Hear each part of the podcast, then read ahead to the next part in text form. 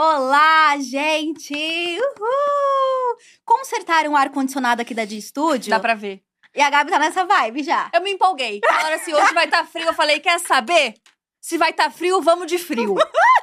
Ontem a gente passou um calor, né, amiga? Nossa, suando, suando. Mas como eu disse nos stories pra vocês, a gente vai aquecer os nossos corações hoje. É, eu amei esse link. Sabia? Ai, é gostoso, né? Gostoso. Porque a gente vai conversar sobre calor, sobre amor, sobre cozinha, sobre literatura com Irina Cordeiro! Yeah! Tô bem feliz de estar aqui. Eu trouxe oh. calorzinho mesmo, vim da Terra do Sol, especial pra esse dia com vocês. Sente, Ai, Gabi, recebe. Tô recebendo, inclusive, um pouquinho de calor já. É, um pouquinho arrependida casaco. Vai terminar esse podcast sem nada. Aquelas, é. nada, meio-dia.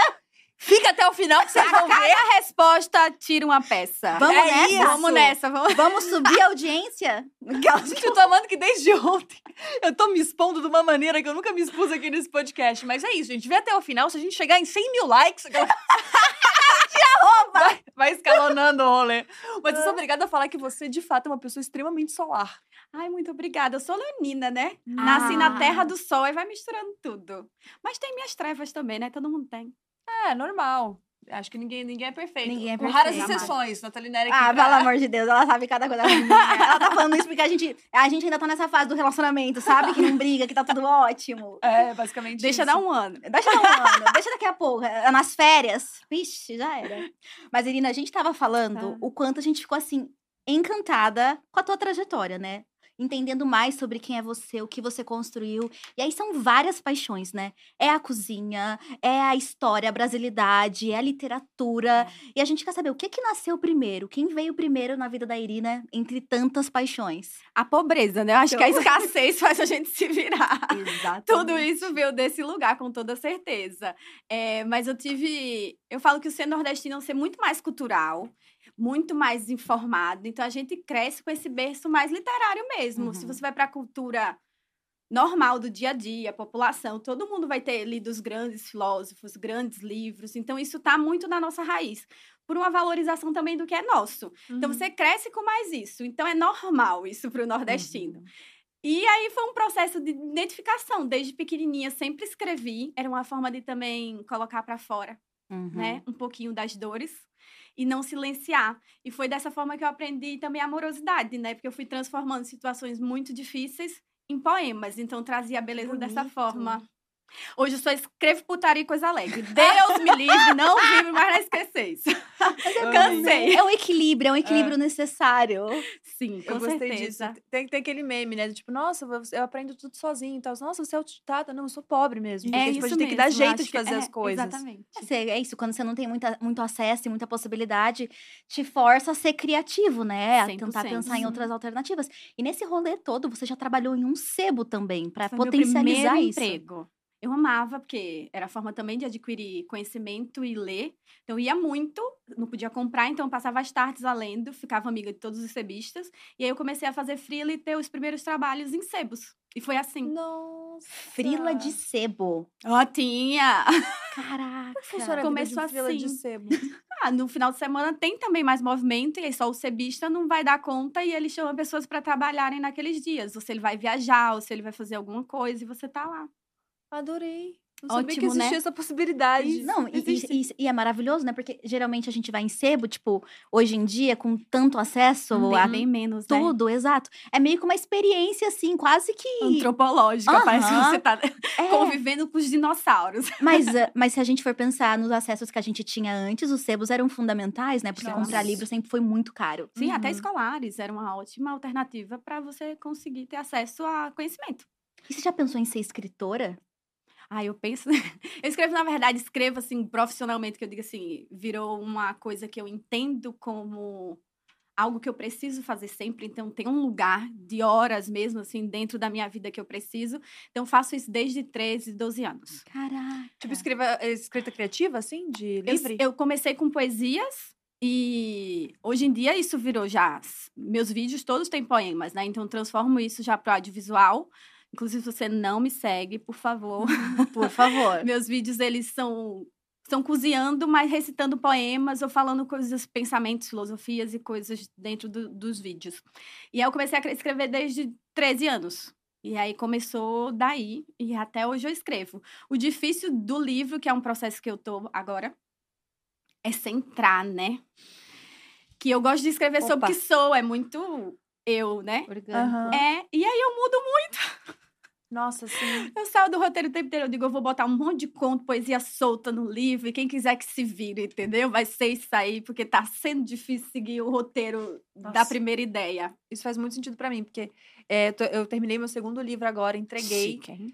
Dá dicas. Chique barra desespero, né? Haja análise. Haja análise. você fecha com a editora, dá um trava, né, minha filha? Parece que fala um negócio de Jesus Maria misericordiosa. Não, e eu sou pouco dramática, graças a Deus. Teve um um momento que eu chorei no banho, eu pensei, eu não tenho mais ideia nenhuma. Eu gastei todas as minhas ideias No no, primeiro. mundo no primeiro. Eu não tenho mais nenhuma outra ideia. E existe um, um lugar que eu acho muito importante, que é difícil de chegar, que é o lugar do abandonar o livro. Você não termina um livro, você abandona. Eu acho que eu tô nessa fase. Porque não existe o terminar. Você sempre acha que pode ir pra um lugar melhor e Sim. tal. Então, assim, é- eu acho que é, É um- só o que tem, aí vai. É, eu acho que é muito diferente da culinária, né? Porque a culinária ela tem um lugar que ela chegou e tá perfeito. Se você for um pouco mais. Mas é Não. um pouco. Pra gente que come, que só gosta de É. comer, né, Gabi? A gente fica Só gosta feliz. de comer, realmente. É porque mexe muito com. é, Eu falo que a comida ela invade, né? Uhum. É tal qual música. Você escuta, às vezes você tá dançando e nem tá sentindo aquilo. Você vai no mercado, que é uma coisa nada a ver. Você não vai lá para um show. Tá Uhum. tocando uma música que você gosta, você começa a mexer, ela invade. A comida também você tem acesso, né? Ela entra pra dentro de você. Então ela, ela começa a te conduzir. É bem mágico. Sim, então, às vezes, nem é tão certeza. bom. Tem uma boa magia ali por trás, ó. Hum. Entendi. Tem, inclusive, um filme que quem puder assista, que é muito massa, que é Como Água para Chocolate. Que ela Hum. ensina a fazer magia através dos alimentos. ela que ensina o bonito poder de cura. É muito bonito. Não, e faz todo isso. sentido, né? Porque se a gente Totalmente. lembrar das comidas que curam a gente, a comida da avó, da mãe, Uhum. aquele exato. chazinho que cientificamente tem 50 médicos aí falando que não faz nada. Mas funciona. Mas quando você bebe, É. você é invadido pela certeza de que você vai se curar. É alquimia, né? Surgiu daí. Exato. A minha mãe é confeiteira e, e também cozinheira há muitos e muitos anos. E, e ela sempre. O jeito que a minha mãe ama é através da comida, assim. É uma coisa muito bonita, Ai, que sabe? lindo isso. É muito bonito. Tipo, é esse rolê muito É bonito de... pros outros, a coitada. É. Morre de trabalhar, pelo amor de Não, mas Deus. é isso, tipo, comidas que curam, assim. Tem a Sim. sopa específica pra tal coisa, tem a, o... Ah, aconteceu uma coisa feliz, tem um jantar da coisa feliz. Ai, que legal. É, minha mãe é muito assim, eu acho isso muito bonito. Porque é um lugar de muita amorosidade. Com certeza. Eu acho que eu virei cozinheira por isso, porque eu já lidei com escassez de comida, né? Eu já vivenciei fome. Então a comida sempre foi algo a ser muito comemorado dentro lá de casa, né? Em processo de infância e adolescência. Então, os dias mais felizes eram os dias de comida farta. Então aquilo Nossa. simbolizou o grande laço e conexão com a alegria. E tanto que no meu restaurante, que quem não conhece, vai lá, o Cuscuz da Irina, eu acho que a palavra que mais descreve o ambiente é alegria, porque eu acho que tem é o que eu gosto de, trans- de transmitir através do alimento. Nossa, que bonito isso. É, e, foi, e é um esforço grande de ressignificar, né? Porque ela também poderia ter simbolizado só dor na tua vida, Imagina, né? mulher, é, Uhum. de viver fome é alimentar pessoas, né? É, um grande, é uma grande transformação. Como é que foi esse processo de ver fome? Achei isso muito interessante. Ih, Clima tenso entre os brothers. clima tenso, clima tenso. Não é gostoso, não, vá, vou te dizer. É desesperador, é enlouquecedor. Foi na infância e adolescência esse período. Exatamente, é. Entre final da infância. Ah, de. ne- Foi, foi no processo de separação dos meus pais, onde foi a, Uhum. a principal dor, assim, que foi Uhum. entre 10 e 13 anos. Então foi um momento que eu mais vivi isso. E tua avó te inspirou muito nesse processo. né? Muito. A minha avó faleceu, eu tinha sete anos de idade, mas todas as boas memórias que eu tenho com o alimento na minha vida, seja ele como alimentar para nutrir, se alimentar Aham. normalmente, quanto alimento, quanto cura, vieram dela. Minha avó era indígena, né? Então aprendi a curar com alimento desde criança. E pobre, né, minha filha? Não tem dinheiro para antibiótico. Nós Uhum. plantamos as plantinhas no, no quintal, Uhum. usa as alquimias, né? Os chás, as infusões, as garrafadas, as- os lambedores. Então cresci com essa cultura popular brasileira muito forte. Nossa, as garrafadas. Faço. Desbloqueou uma memória. Eu faço, sabia? Ah, Que Que, legal. Faço tudo. Nossa, é- é- isso é muito curioso, né? Porque eu acho que não existe nada mais, não sei, ancestral e, e de, herança mesmo, assim, do que essa relação com a comida, né? Porque foi, na minha família também, foi passando, assim, de, de mãe pra, pra filha, assim. E eu me lembro muito da- dessa, dessa memória da minha avó indo pegar o gengibre, indo fazer as coisinhas pra curar alguma coisa, Que assim. bom, é mulher. Minha muito avó era bonito. indígena, era chá de lagartixa, banha de tatu, eram as coisas que eram um é- pouco complicadas. Mas é, é, é literal ou é tipo bruxas? é literal. É chá de lagartixa real. Claro, muito, vai ter muito. Caraca! Banha de tejo, banha de tatu. Nunca mais eu tive inflamação de Tatuzão garganta. ou Não, é tatu-? Tejo é um tatu pequenininha do sertão que a gente inclusive cria em galões, né? E a gente porque imagina, quando a gente tem que sacrificar um animal, ainda mais quando você cultiva e você vive fome, você vai utilizar ele 100%. E a banha começou a virar forma de cozinhar e medicina. Então é ótimo para a garganta. Claro que hoje em dia a gente não tem mais essa necessidade. Eu falo muito, né? Que eu precisava daquilo quando eu tinha necessidade Aham. daquilo. Hoje eu tomo antibiótico, né, gente? Pelo amor de Deus, porque banho de teste também não é gostoso. Sacanagem, né? Poxa. Eu já tive que tomar xixi uma vez, por causa de bronquite, que minha avó me deu. Ah, não.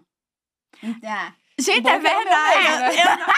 O bom é que era o meu mesmo, mas eu já passei por esse momento. Qualquer queimadura era xixi na queimadura. Gente, é umas coisas que se eu for contar é, é história.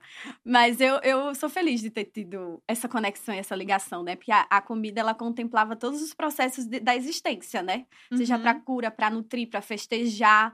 Os dias tristes é quando não tinha. Então, ela permeou toda a minha existência e segue até hoje. E aí eu fico pensando, como é que você sai desse lugar de ausência, de falta e de ressignificação dessa fome para uma chefe? Você transforma isso e você se profissionaliza nisso. Em que momento você falou, não, isso aqui é o que eu quero pra vida, não só pra entender e curar essa dor do meu passado? Eu sempre cozinhei muito, eu venho de uma família que mulheres cozinham, mas eu tinha dificuldade de enxergar isso como existência, como profissionalização, até porque esse era o lugar que minhas avós, minha mãe era dona de casa, empregada doméstica. Então, eu não queria o mesmo fim, né? Fui a primeira a ter formação acadêmica da, da minha família, a primeira a ter um diploma. E quando eu fui para a Itália, porque lá eu conheci uma outra história sobre o que era alimentar.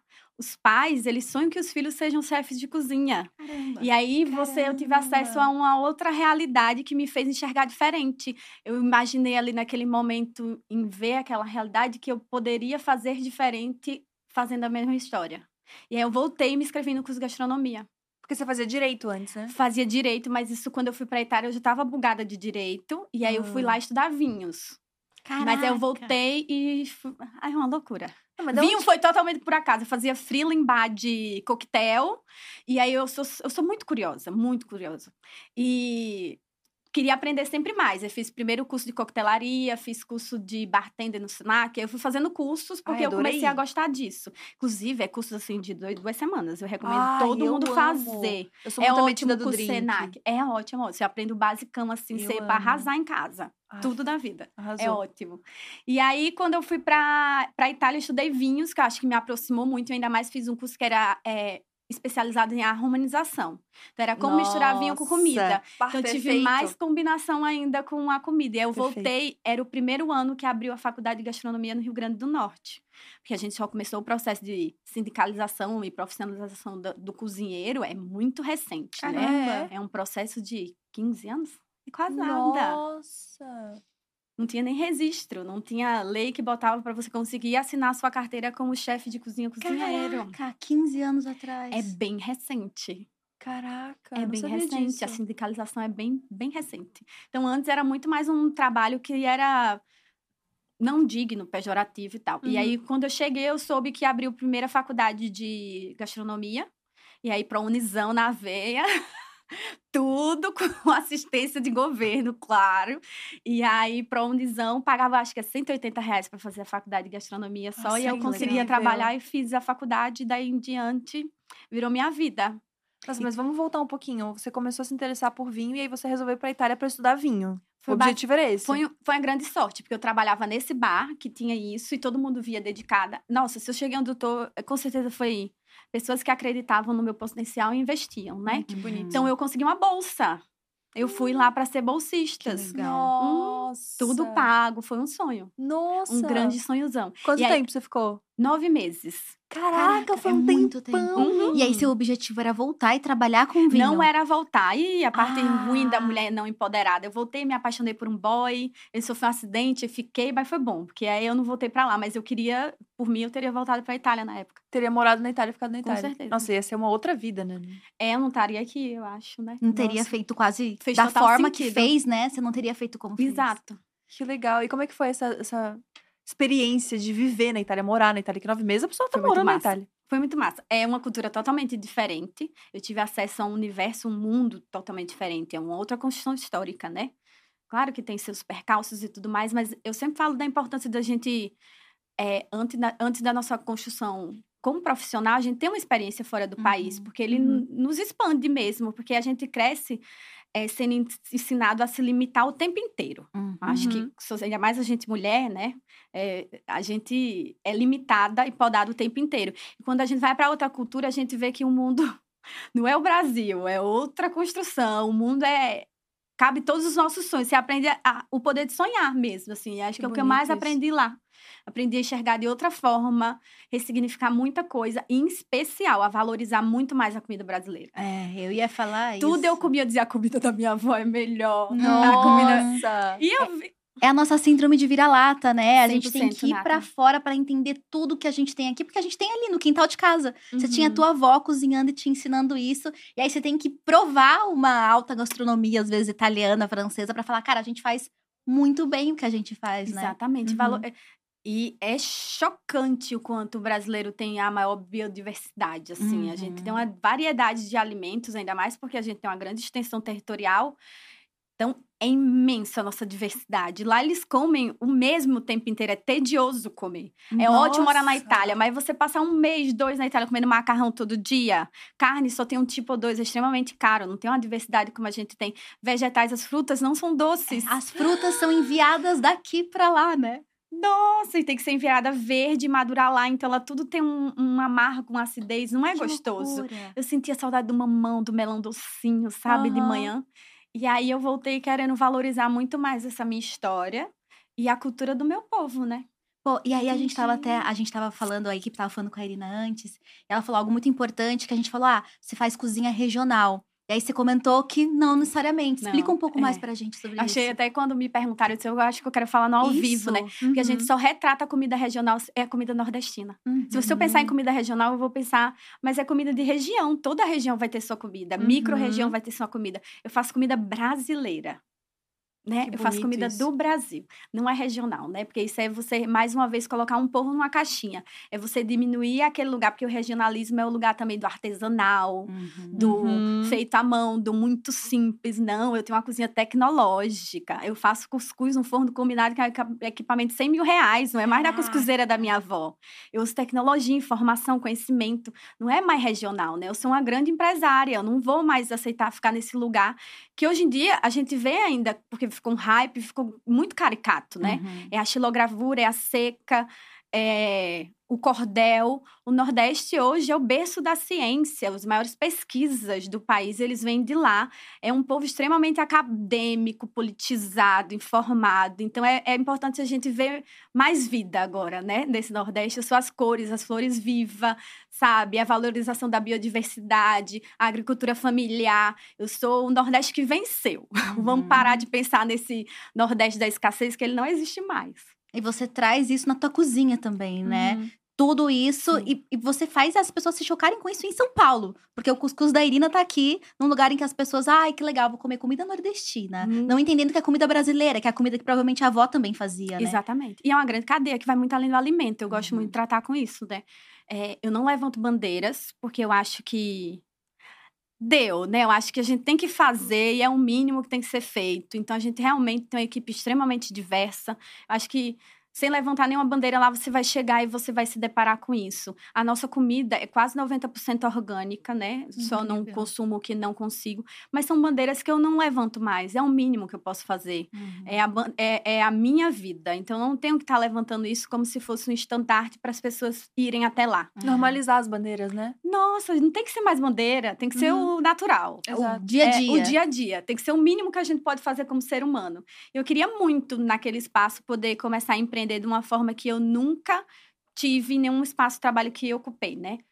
Todas as cozinhas são militares, né? É muito a questão da, da, hierarquia. As cozinhas são masculinas, machistas, as cozinhas são insalubres, não tem saúde mental, é uma cozinha. A maioria dos lugares é um ambiente extremamente hostil. E eu me culpava, porque eu passava um ano, dois no máximo no lugar. E depois eu fui entender que isso era um processo de violência mesmo, hum, né? Eu não, claro. eu não aguentava ficar, não é que eu não conseguia, a culpa não era minha. E uma grande missão de um restaurante, quando eu abri, eu digo, eu quero fazer diferente de tudo que eu já vivi. Então a gente folga todos os domingos, porque eu tenho mães Tava cansada de folgar numa segunda-feira, é um dia que não tem socialização. Seus amigos vão estar trabalhando, seu filho vai estar na escola. Você não vive, você não se sente humano, você não tem direito ao lazer, né? Ninguém se diverte na segunda. Caraca, essa é uma escolha financeiramente impactante também. Muito Nossa. mais a qualidade de vida Em primeiro lugar. né, a qualidade de vida ela refer- reverte muito mais em produtividade e isso você vai com certeza ganhar mais pelo outro lado. Então é uma Nossa. visão extremamente equivocada. Eu Importante tenho muito mais isso. persistência na minha equipe, qualidade, alegria, as pessoas vão ficar menos doentes porque elas vão ter um reflexo de qualidade de vida. Alimentação, a comida do refeitório do cuscuz, eu digo, um dia a gente tem que mostrar para todo mundo, lutar aqui, né? Porque é muito boa. E a gente é acostumado em outras cozinhas, é ultraprocessados, é salsicha para almoçar. Nossa. Caraca, tipo, em restaurante que serve comida muito boa. é, exato. maioria. Então a gente tem que, vocês que estão aí do outro lado, queiram entender mais como é o por trás. Assim, perguntem, queiram saber. A cozinha, por lei, ela é aberta para visitação. Queiram visitar os restaurantes que você ama. Vamos ver se lá atrás eles estão sendo tão legais assim quanto a comida, né? Isso é muito legal, porque existe uma romantização da galera de, de que o meio da cozinha é esse meio super amoroso e afetivo. Mas é zero isso, né? É um lugar de Não. muito abuso mesmo. E eu quero construir essa história mesmo de mostrar que a gente vai conseguir escalonar muito, crescer muito e conservar pilares hoje em dia que são mais sustentáveis, né? É, e você Não é só com o meio ambiente, é humanamente, né? Pelo amor de Deus. E você, enquanto mulher, deve se deparar muito com machismo também. Então, eu imagino que agora no teu restaurante deve, ter, deve ser uma, uma outra vivência, assim, de ser uma liderança completamente outra. É, não tem hétero. a gente não contrata hétero. É, é o princípio que a gente é dia aqui reparação também. histórica. É reparação Inclusive, histórica. tinha um, a Gabi só xinga. Só xinga. O nosso, o nosso hétero aqui, que é o nosso hétero de estimação, a gente ut- utiliza ele a fundo de humor. É. É alívio cômico. Mentira, Beijo, mentira, tô brincando. Brincando até desligar a câmera. Como se esse hétero aí, gente, alguém tira. Tô brincando, imagina. Ai, ai. e eu nunca levantei a bandeira de é só mulheres, porque eu acho que também, numa sociedade tão diversa, também esse termo Uhum. pode restringir. Então, a gente tem equipe plural, humana, que a Uhum. realidade lá de fora vai estar dentro. E só tem dois homens trabalhando numa equipe enorme. Então, é, é um grande lar feminino mesmo, Ai, assim. Que bom isso. É muito massa. Não, e te ouvir falar é maravilhoso, porque eu tô aqui pensando nas minhas referências de cozinha. Como a pessoa que só come, que aparece, paga e vai embora. aí eu comecei a assistir esses, esses dias aquela série O Urso, The Bear. Não. E aí eu comecei a assistir vários filmes de cozinha, um outro sobre estrelas Michelins, de um cara que luta pra conseguir a estrela. Fiquei, cara, esse bagulho de estrela Michelin é mó. Tipo, mano, O cara é um morrendo pra bagulho- conseguir a porra de uma É estrela. tipo um faroeste, e é grito Não. e tiro e briga. Eu fiquei, será que é uma realidade gringa? E te ouvindo falar, acredito que não, que existe essa Não. cultura de violência e dominação e. E você teve que lidar com tudo isso, né? Sim, eu Isso trabalhei não em te fez cozinha. desistir da cozinha. Não, me fez eu querer empreender, né? Porque- Criar o teu. É, ter o meu. E sempre que eu trabalhei em lideranças, eu tentava reverter. Então era um processo muito violento também, porque era eu tentar nadar contra a corrente, né? Uhum. Porque o empresariado, normalmente, ele vai pensar só em lucratividade. Na cabeça dele é bem capitalista, né? Mais valia, alta produção, Uhum. horas excessivas, senão ele não vai ganhar dinheiro. Ou seja, isso vai diminuir 10 mil no bolso dele no mês. Então, assim, de um cara que já ganha muito. Então, para, né? Reflete que você vai. Aí essas pessoas voltam mais atestadas, elas ficam mais doentes. Essa pessoa que tem que lidar com isso, esse, esse gestor que trabalha dessa forma, ele vai se estressar mais, ele vai ter um infarto. Então, assim, não é sustentável. Não é de fato. Vamos construir ambientes mais sadios mesmo, né? É uma economia burra, no final É uma das economia contas, bem né? burra, porque se você avalia, põe no papel, e eu tenho pós-gestão processo, então eu sou bem nerd, eu adoro Caraca. analisar tudo. Então, é- isso é, faz diferença. É você calcular não só lucro, né? Você tem que Uhum. calcular todos os pilares que sustentam aquele negócio. Que legal você falar que você é nerd, porque deu pra reparar já que você não sabe brincar em serviço, né? Não. Se você vai fazer um rolê, você vai fazer um rolê. Inclusive, o, o próprio processo de, de começar o Cuscuz da Helena foi extremamente planejado. Sim, Desde lá de trás. sim. Como é que é isso? Eu tenho uma empresa em consultoria, de consultoria em gestão de negócio 360 desde 2016. Então, desde 2016, a minha, fora o tempo que eu trabalhei para outras- empresas. Uhum. Então, eu abro negócios a vida inteira. Então, no meu, não podia fazer Ah, errado o dever de casa, Consultoria né? 360 é você, as pessoas te contratam. Sim, para remodelar ou abrir empresas. Ah, e geralmente Do no da zero. gastronomia. É, eu sou focada em RB, mas eu não trabalho só com esse braço. Eu também pego RB? outros. A e B, A e alimentos B. e bebidas. Ah, é uma perfeito. sigla, né? Tudo que é alimentos e bebidas. Mas eu pego também outros braços dependendo do projeto. Perfeito. Só Né? pra entender que eu também não tô aqui meio deslocada. É, Inclusive, eu tô quase querendo uma consultoria. Peraí, deixa eu prestar Tô atenção. deixa eu prestar atenção.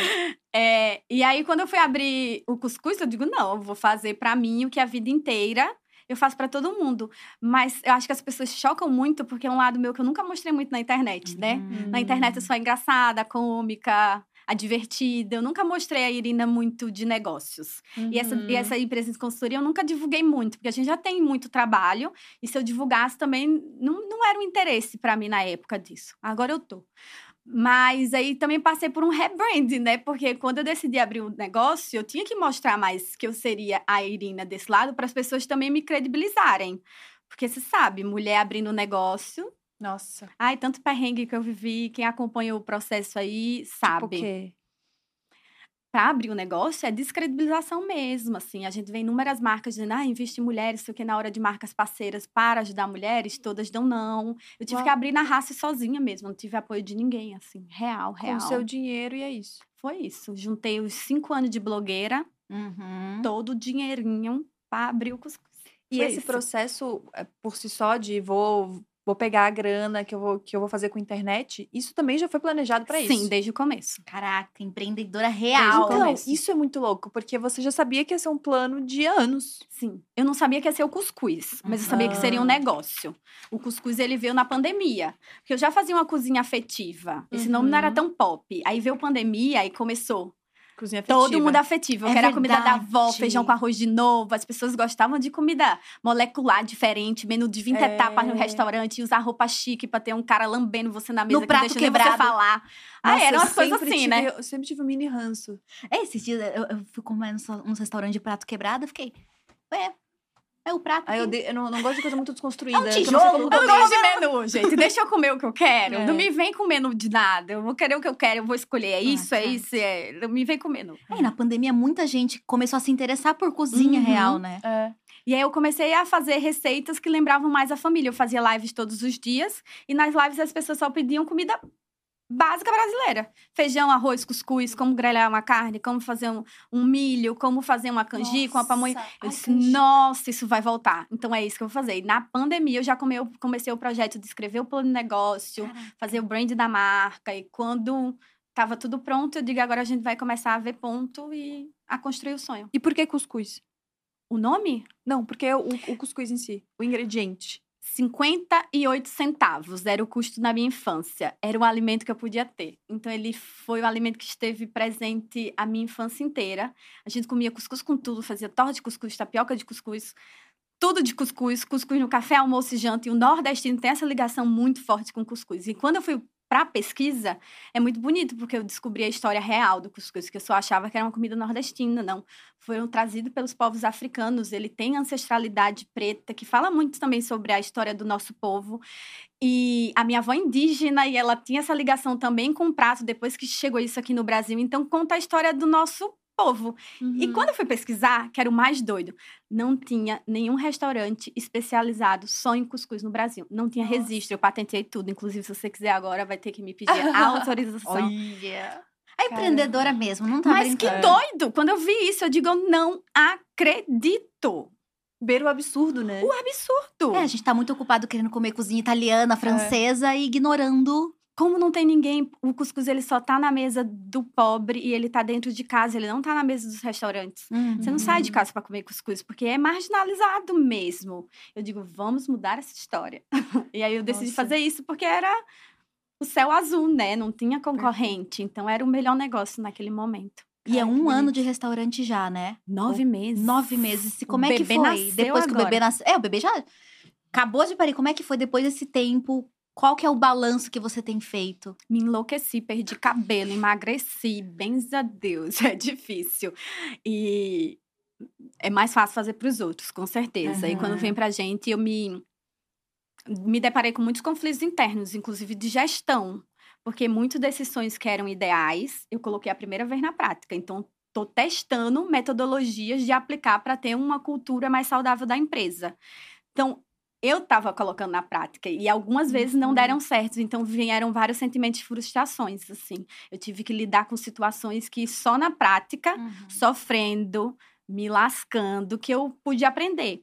Mas depois do sétimo mês, parece que as coisas começaram a andar, sabe, assim, no eixo. Eu Aham. comecei a ter uma mais paz de espírito, mais tempo. Eu também fui encontrando pessoas que queriam construir esse sonho comigo, então A linha dos ajuda. propósitos. né? Exato. E a gente lá tem uma, uma política de divisão mesmo, de repartição É. de tudo. Eu quero que as pessoas. Se eu só cheguei aqui por oportunidades, pessoas que eu não conheci na vida viram minha competência e estavam ali, eu quero proporcionar isso a mesma coisa pro meu time, né? Tipo, hoje eu tenho a Joyce, que é a cozinheira. Joicinha, pra você. Joicinha, que ela começou na pia com um mês, ela hoje é minha cozinheira, entendeu? Nossa. Então, assim, a gente realmente investe em treinamento, capacitação para que essas pessoas consigam ter um futuro diferente, né? Eu falo muito, quando vocês abrirem e quiserem abrir um negócio vocês, eu vou ser sócio, eu quero ver vocês Uhum. gigantes, né? Isso é muito legal, porque abrir um negócio com propósito é mil vezes mais difícil do que simplesmente abrir um negócio. Mas é um lugar que, que você está construindo muito potente também. Porque as Sim. pessoas que vão vir depois de você, elas já vão ver alguém que já deu certo É. nesse lugar. É isso. Porque agora você tá fazendo esse caminho meio que sozinha, né? Você tá, tipo, trilhando isso. Porque realmente, assim, é, volto a falar, tipo, minha mãe é cozinheira e confeiteria, eu sei que é um lugar puxadíssimo o lugar da cozinha, assim.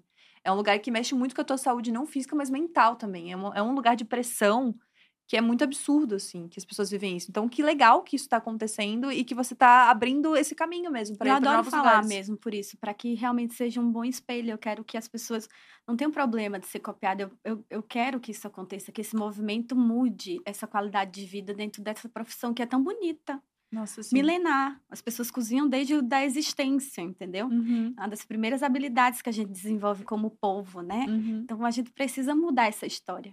E ao mesmo Muito. tempo, né, dando formação, conhecimento técnico, né? Nada é Exatamente. Não. orgânico e natural. Você investiu muito para chegar nesse lugar hoje. Exatamente. E aí eu fico pensando, né? Você tem essa visão de negócio foda, você abriu um restaurante de sucesso, você constru construiu uma carreira em relação a isso. E aí, o que a Irina mostra com a cozinha pro Brasil e pro mundo é o que a Irina come? Você gosta de comer tudo que você faz ou tem alguma coisa assim, ai, esse aqui é o meu amor, eu como isso sempre? Tipo, o que, que, que que você gosta de comer na tua vida? Fico muito curiosa, porque Qual é a tua cozinheiro... comida afetiva, né? É, qual que é a tua comida afetiva? É de fato cuscuz. Gente, eu gosto de comida brasileira. Eu amo feijão com arroz. Vocês vão me ver Sim. lobozó toda quarta-feira comendo feijoada, feijoada paulistana, porque vai cozida com milho junto, é uma delícia. Mas eu gosto de Feijoada comida de paulistana. verdade. Você nunca. Caipira. No interior se faz feijoada com feijão marrom e ela cozinha milho junto com grão de feijão. É uma delícia. que gostoso. É, muito legal lá. Uhum. É aqui perto, inclusive, dá pra vocês irem. Mas eu gosto muito dessa relação com a comida de casa mesmo. Uhum. Assim, pra mim sair de casa e ir num restaurante, comer comida gourmet. Ih, não, eu gosto de vinho gourmet. Vinho bom, eu Ah. adoro. Mas eu realmente gosto é de uma comidinha também. normal. É, E agora de cachaça. de cachaça. Quem Vamos faz cachaça é cachaceira? Não, é que nem o dono da bodega, se beber, ele tá falido. Mas eu amo cachaça. O cuscuz, quando ele abriu e veio desse movimento, a gente contratou uma pessoa para fazer a carta de drinks, assim, para Uhum. estudar, que pesquisar ingredientes Que brasileiros e fazer os drinks. E todo drink que eu provava que não tinha cachaça, eu não gostava. Eu digo, não, então aqui vai ser cachaça e cuscuz, porque fala muito sobre o Brasil. Então, todos os nossos drinks são de cachaça. E Ai, desde quando eu abri, eu quis entrar nesse processo de quero ter minha própria cachaça. E a gente começou o estudo e pesquisa. E é uma cachaça maturada em pau-brasil. É, mu- é muito gostoso. Por que não trouxemos? Eu vou mandar, viu? Não se preocupe que eu vou mandar pra vocês. Pô, a Gabi nesse friozinho, era só o que ela precisava, né? Tem que andar um com cocota no carro. Tem que andar com cocota no carro agora, que eu esqueço. Pô, pelo amor de Deus. É muito boa. Então a gente lançou a cachaça no mês passado. E se chama cocota, que é um termo muito usado no Nordeste, que é pra. Antes era marginalizada, eram mulheres que. à margem da sociedade. Tipo eu. Mas cocota, pra mim, tem uma outra simbologia de uma mulher empoderada, que ela pode vestir o que ela quiser, ela é cheia de si, ela não vai ter medos, ela é afrontosa, entendeu? E é, é isso que representa essa cachaça. Também é uma forma de. Quantas vezes a gente chegou no lugar que dão um espumante e a bebida cor-de-rosa pra gente? Aham. Eu gosto do uísque, eu gosto de cachaça. Cachaça é bebida de mulher, entendeu? Parem com isso. Caraca, até na Nossa. bebida, hein? Cara, sim. É uma cachaça para mulheres, viu, meninas? Cara, adorei. Cachaceira no braço. Nossa, eu tô muito feliz. Tô muito feliz, tô me, tô me comprometendo muito aqui, mas realmente, cachaça e uísque. Tá comprometendo Suas muito, favoritas. comprometendo Eu de uma maneira lavando. A Gabi tá, caraca, Eu tô quase aqui. Como é Vai que ter é que tirar a primeira cachaça? peça da roupa agora. Licença. aqui esquentou. Eita, A, a galera cada... tá chocada nos comentários, inclusive, tá frio assim em São Paulo? Todo mundo Gente, o desesperado. ar tá aqui intenso. É, desculpa, gente. Eu prometo que depois eu tiro o casaco, tá? Eu tiro uma foto pra vocês tirando o casaco. Me perdoa por isso. Mas eu sou muito fã de cachaça suíça, que eu fiquei muito animada. Fica o convite pra vocês irem lá no Cuscuz. Pelo amor de Deus, encaixaçar a Nathalie Neri, hein? Pô, eu nem bebo. É, Natália, eu sei que não bebe. Mas tem drinks não alcoólicos. Ai, delícia, então. A gente tem chás agroflorestais, Ai, com que blends, que o foco do blend é delícia. cura, não é o Chás- ingrediente. Nossa. Eu gostei. Isso eu curto. É que ela é toda da alquimia, né? Isso eu sei. curto. A gente se conheceu pela aromaterapia. Eu conheci a Exatamente. nesse processo. E, gente, eu tomei uma vez uma limonada na casa da Irina com lavanda. Nossa, eu é nunca mais tomei uma Olha limonada isso, faz igual. tempo- N- Eu nem eu lembrava, mulher. Não, porque quando eu vi a lavanda, eu fiquei, tá. Tá, lavanda ué. aqui? Nunca comi nada com lavanda? Mas ué. Quando eu bebi, caraca, eu É falei, entendi. Perfeito. Entendi a alquimia da cozinha, o sabor não óbvio, que a gente não tá acostumado a fazer a experimentação. Você Exatamente. acaba sendo uma cientista de sabores, né? Eu adoro esse termo. Quais- mesmo. Quais foram as coisas assim mais inesperadas de ingredientes que você já juntou pra fazer um prato? Eu participei de um reality em rede aberta, Uhum. que eu tinha que fazer o que tinha, né? Uhum. Aquelas caixas misteriosas eram umas coisas muito loucas. Deus me livre, foi a coisa mais difícil que eu fiz na minha vida, Caraca. com certeza. Lá eu fiz coisas muito loucas, que eu nunca imaginei fazer. Carne de avestruz. Pelo amor de Deus, você sabia nem que a avestruz se comia. Pois é. Quando chega gente. aquilo na minha mesa, eu digo, meu Deus do céu. E aí você tem que fazer umas coisas que são muito loucas. Muito loucas mesmo. Mas, no geral, eu adoro misturar. Eu acho que estudar vinho me fez essa capacidade de imaginar os sabores. Uhum. Então, na minha Nossa. cabeça, eu somo, Cara, eu sei que dá certo. Você imagina sabor 100%. Eu achei, isso, eu achei esse conceito muito louco. sinestésico? Eu imagino sabores. 100%. Caraca, é uma habilidade que, tipo eu assim... sei o gosto que tem. Se você pedir pra juntar tal coisa, eu junto na minha cabeça, eu sei o gosto que vai dar. Nossa. Então, eu sei antes de fazer. Você tipo um superpoder. É um super poder. Ah, vai Você vai estar pra Itália agora, né? Faz um curso pequenininho de Eu vou, vinho, olha. Ai, para, brinca comigo. Eu tô, eu tô achando que a minha viagem pra Itália vai mudar minha vida. Já falei isso pra vocês, né? No off. Eu tô achando que é comer, rezar e amar, que eu vou voltar outra mulher. Vou voltar uma coisa a outra, não sei, de repente. No aniversário ainda. No aniversário. Nathalie Neri, você. Ano eu, novo pessoal chegando aí. Eu, vou, eu, já, eu já sei falar capisco, não capisco. E pra mim, e pra mim é sobre isso, entendeu? Capisco. Sim, não, Quer é vinho? sobre isso. Capisco. Capisco. E é isso, eu vou no capisco. E pra mim é isso. Não, vou voltar outra, outra Mas pessoa. eu acho que você tem um dom, porque a gente estuda a mesma base da aromaterapia.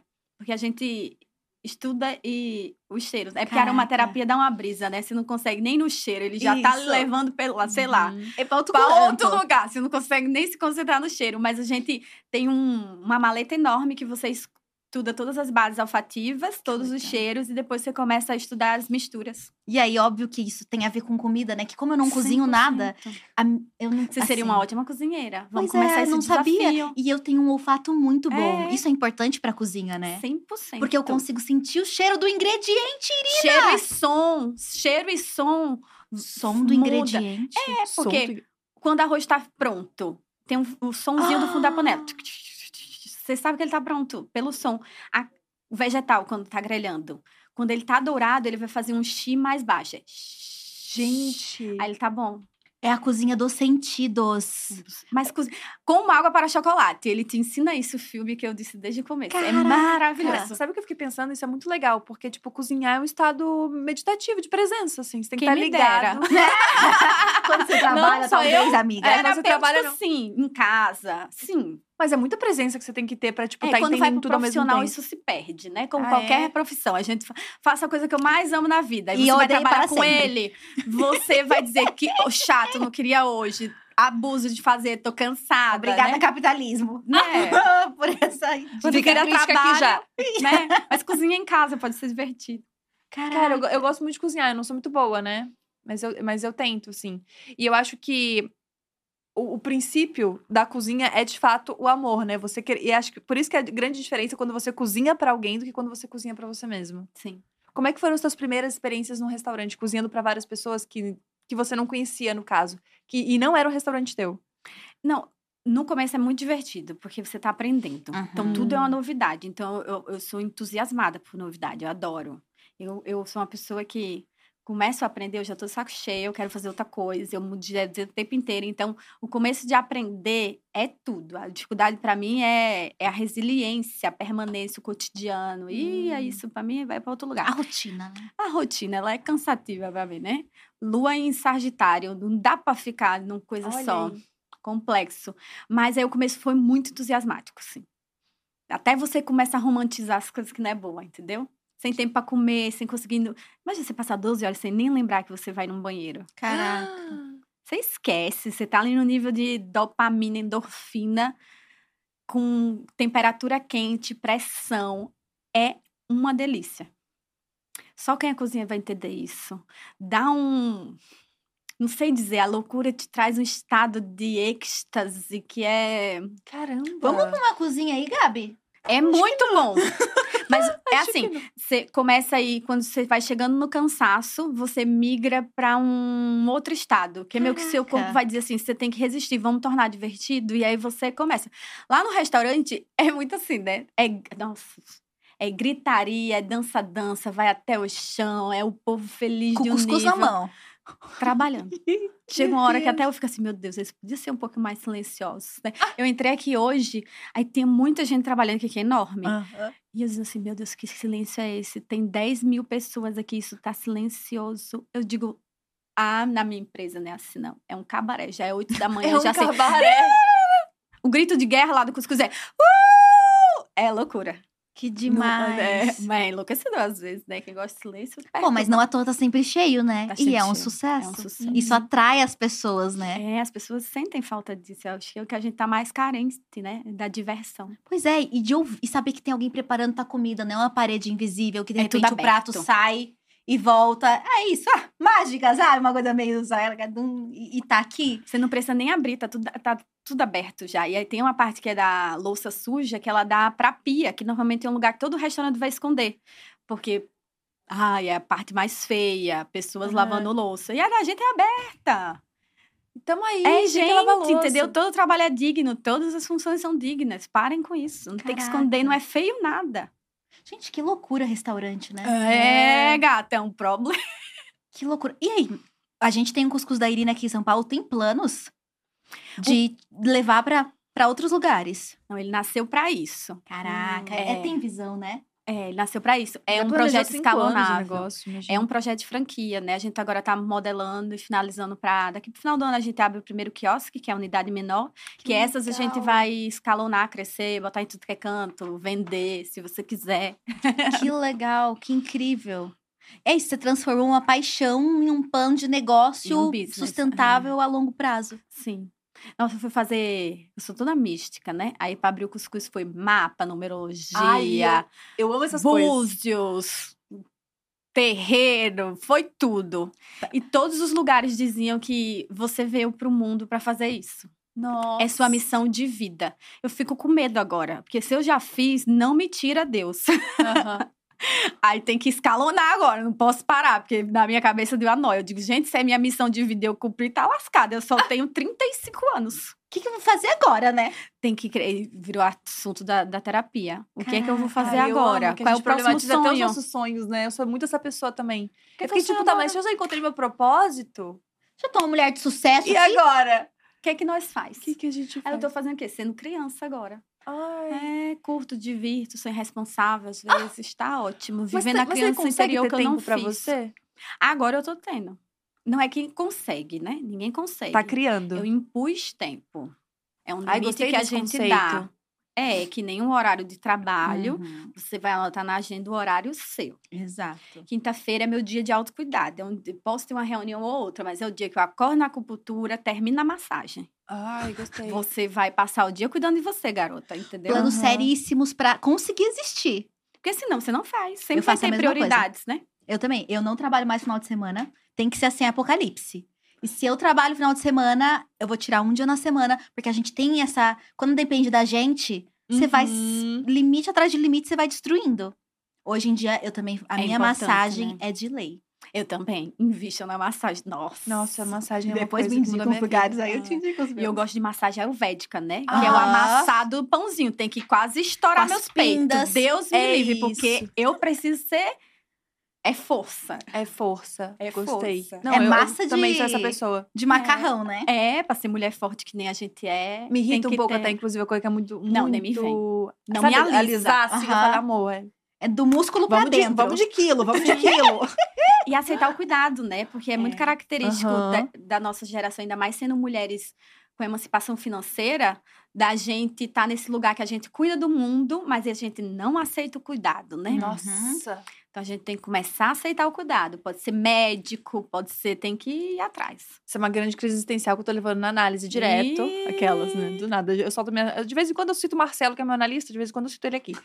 É, porque é esse lugar que a gente não se permite ser frágil, ser vulnerável, cansar.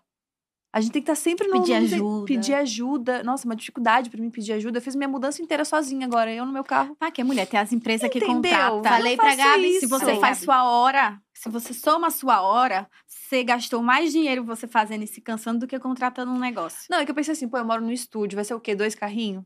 No máximo? Quatro caixinhas? Criando uma comunidade de plantas. Eu Mulher, queria- faz a parceria da, da, da mudança, pelo amor de Deus, da Que- próxima. A blogueira Nossa. sofrendo, né? Eita. Eita, como sobra essa blogueira. Eita, como sobra a blogueira que tem parceria de mudança. E não várias aí, usa. e não usa. A única Não coisa boa usa. da blogueiragem. Não, e eu pensando, pô, acho que vai ser dois carrinhos, tá tranquilo, quatro caixinhas, imagina, meu Deus. Foi oito carrinhos. Só, só um carrinho, só de planta, nove plantas que eu levei. Então, realmente, uma dificuldade Você gigantesca. foi pra uma coisa maior agora. Fui. Ah, já, já aprendeu, né? Já aprendi. Pelo amor de Deus. Aprendi. Vamos a, atualizar. a gente demora, mas a gente aprende. E agora, falando um pouquinho sobre vida pessoal também, que a gente gosta de uma fofoca, a gente gosta de um coisa de Também. relacionamento. Um- um- uma suruba. Hum. E aí, ó, não fui eu que disse. Não fui eu que disse. A Gabi já falou que ia tirar a roupa hoje. Eu tô estão tirando agora 100 mil likes, hein? Eu prometi que iria aquecer esse estúdio. Gosta sim, gosta sim. Vamos fazer um especial de Acast da madruga? Eu adoro. Olha essa Nathalie Neto, tá só as não mono, só as não mono online. Ih, Traz a cocota pra gente e a gente faz um mais Amei. 18. podem pedir que a gente faz. Ao vivo às duas e meia da manhã no domingo. Conta com a gente. Vamos fazer isso aqui acontecer. Vai dar certo. Mas você tem um relacionamento Tenho. com um também chefe. Cozinheiro ele, né? cozinheiro. O Hugo é, É, cozinheiro. É cozinheiro. Como é que foi o primeiro encontro de vocês? Eu fiz uma comida afrodisíaca. Que Ei, isso? gata! Agora tem que passar a receita. Por favor. Já tá no YouTube. E o que, que foi a comida? Eu fiz um nhoque com curry afrodisíaco. Mas você foi na maldade já, né? Você Com tava- certeza! Eu A brinco pessoa foi na serviço. Mas vocês se conheceram como? Online. Olha! Não foi um app, mas o Hugo fez também Masterchef, só que ele fez uma edição depois. Eu fiz profissional e depois ele fez amador. E eu vi ele no Masterchef e digo, hum, sabe, o- Ah. o, o, o místico, o jovem místico. Ai, o menino mais jovem místico. sensível, porque eu tô cansada de boy escroto, né? É, é- essa- esse estereótipo não cola mais comigo. Eu gosto de pessoas amorosas. Ah, né? Não me vem com esse estereótipo do hétero top, do cara que machuca. Aí eu digo, Ih, tem potencial. E a gente tem muito amigo em comum, começou a ter amigos em comum. Uhum. Então, sempre que tinha algum rolê que os dois eram convidados, sempre um não poder, podia. Ai. Olha o destino. Né? Aí eu fiz uma viagem pro Chile que eu parecia que era minha despedida de solteiro. Eu peguei tanta gente que parecia, eu sentia que eu tava me despedida. Eu, eu voltei, eu chamei ele para ir lá em casa fazer um jantar.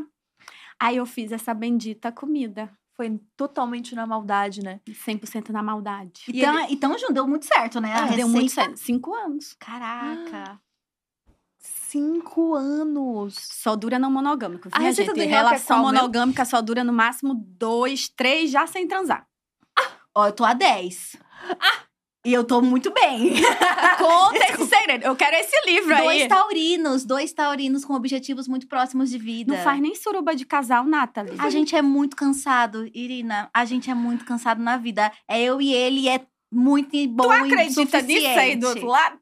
Acho que existem pessoas diferentes É, com claro. possibilidades diferentes e personalidades diferentes também. eu tô amando né? que eu sou solteira e eu tô aqui no meio do tipo, não, porque a relação não é monogâmica, que a gente 10 anos É casados. pra você escolher poxa, que quando bom. tiver, entendeu? Não, meu momento vai é- vir. existem muitas possibilidades hoje em dia. É. Sim, não, mas meu momento vai chegar também, não. Tô desesperada, não, eu gente. nunca Pode ficar conseguia manter uma relação muito tempo. Tava errado. Uma hora eu queria outras coisinhas. Hum, entendi. Aí eu conheci a não monogamia, comecei a estudar, porque eu sou nerd, né? Eu vou Uhum. estudar muito antes, eu vou eu entender. amo que você estuda, Até inclusive, o isso. relacionamento. Exatamente. Não, mas não é verdade. Eu, eu falo muito que a não monogamia nem é o foco, não é pegar outras pessoas. Qual é o Quando você foco? vai estudar de fato, a gente tem uma sociedade que sempre foi não monogâmicas para homens, né? Uhum. Então ele Hum. fala muito sobre empoderamento feminino, liberdade feminina, a gente se sentir livre de fato é, é muito prazeroso. Uhum. Nem pego, gente, dou uns beijinhos, eu sou fraca nesse negócio, de- Mas falo é- mais do que faço. Mas é saber que existe a possibilidade. Se, Se eu houver quiser, eu desejo. posso. E E isso traz um muito pouco, mais né? desejo para casa. Uhum. Olha. Uhum. Que Porque você deixa de ser posse. Você é livre para voltar. Exato. Mas Raul os Seixas já falava sobre isso. Mas tem desafio também uma relação não monogâmica. É Viver é um desafio, né? Não monogâmica, Namorar monogâmica já Eu é. não tô sabendo nada. Tá Sair de casa, é. sair- Viver, respirar é. Acordar. Rinite, tenho dificuldade. Mas é, eu acho que cada, cada casal, ou trisal, que hoje em dia tá na moda, né, minha gente? Não sobra solteiro em São Paulo, porque estão todo mundo na, morando a três. Sobra, fica em paz que sobra. É Daqui a pouco você tá namorando a né, três. Aqui é uma moda de namorar três que, que tá uma... É, gente, vamos deixar, vamos sobrar um ou dois. tem Tá gente com três, tem gente pouco. com nenhum. Vamos começar a pensar sobre isso. Tá na moda isso. Então eu já até esqueci o que eu tava falando. Era o quê? Sobre os desafios da não monogamia. Os desafios. E eu acho que trazendo pra realidade do dia a dia é muito mais sobre o acordo de casa a casal. Uhum. Que não é porque é não monogâmico que é livre o cabaré, entendeu? Sempre vão Uhum. ter a- pequenos acertos e condições que podem ser mudados e conversados a qualquer momento. Então, Uhum. o que eu acho mais legal da minha relação com o Hugo é que, de fato, a gente tem liberdade para falar sobre qualquer coisa. Isso é legal. O que quiser. As mais loucuras, porque a mente humana é louca. A gente não Uhum. externa tudo que a gente pensa e a gente é um filtro, né? Uhum. Nossa existência faz um filtro de todas as loucuras que a gente pensa. E você ter alguém que você pode livremente compartilhar todas essas loucuras e poder conversar abertamente sem ter um julgamento, isso é muito bom e muito construtivo. Olha, ela ficou interessada. Não, eu tô Ah, aqui, eu, eu tô interessada e barra preocupada até comigo aqui. Agora eu tô pensando um monte de coisa. Porque isso é muito legal de falar, porque a gente tem uma ideia de que todo relacionamento precisa ter regras, mas a gente esquece que as regras também podem mudar no meio do caminho. E devem. E conversar sobre isso que é a, é a chave do negócio pro negócio durar. A gente muda, né? Todo Exato. ano a gente é outro ser. Meu, eu, em 10 anos de relacionamento, 50 pessoas já namorei. O Jonas a cada Nossa. dia uma. Mas isso eu é a cada dia massa, uma. né? E já são Uhum. tão- tantas formulações de casal, né? E aí, se você não tá aberto a se adaptar. Você é não monogâmica, Nathalie. você for Desse pensar nesse vista, sentido, sim. Oh, Olha, agora a gente entendeu. Achei legal. É, sou revolucionária, Você todo ano se apaixona por uma pessoa diferente. Pois é, porque estão falando aí, ah, Nathalie conservadora, monogâmica, 10 anos. Não, gente, inclusive é isso, né? Mesmo entendendo o que cabe no meu relacionamento e na minha vida hoje, sendo um acordo acordado e estabelecido por mim e pelo Jonas, a gente vê a revolução de possibilidades que o discurso não monogâmico trouxe. Sim. Porque se a gente pensar, aquelas nerds também, se a gente vai falar em sociedade, o que que é a monogamia? Um Hum. acordo de bens. A gente constrói a propriedade privada, essa terra é minha, agora não é oba-oba. Essa mulher precisa garantir que todos os meus descendentes são meus. Então E a é só a monogamia, mulher. a monogamia é estabelecida para que a tua propriedade, o teu teu dinheiro passe de você para os seus filhos é, legítimos, né? É, Ah, não pode dar para todo mundo, porque senão não sabe de quem que é o bebê. Então, a não monogamia sempre foi obrigatória para mulheres, desde o início da história. Então, a gente tá falando sobre isso agora. Do nada. TV Cultura daí. É. eu mesma tive vários relacionamentos abertos de um lado só, né? Que eu soube depois de um tempo. Exato. Abriram Então. e não me avisaram. Acho que isso vai avisado. lhe libertar. Olha aí. Será? Sim, porque Mas é bom não tem estudar ciúme, mesmo. não, aquela do nada, né? Vamos. Não tem ciúme, não?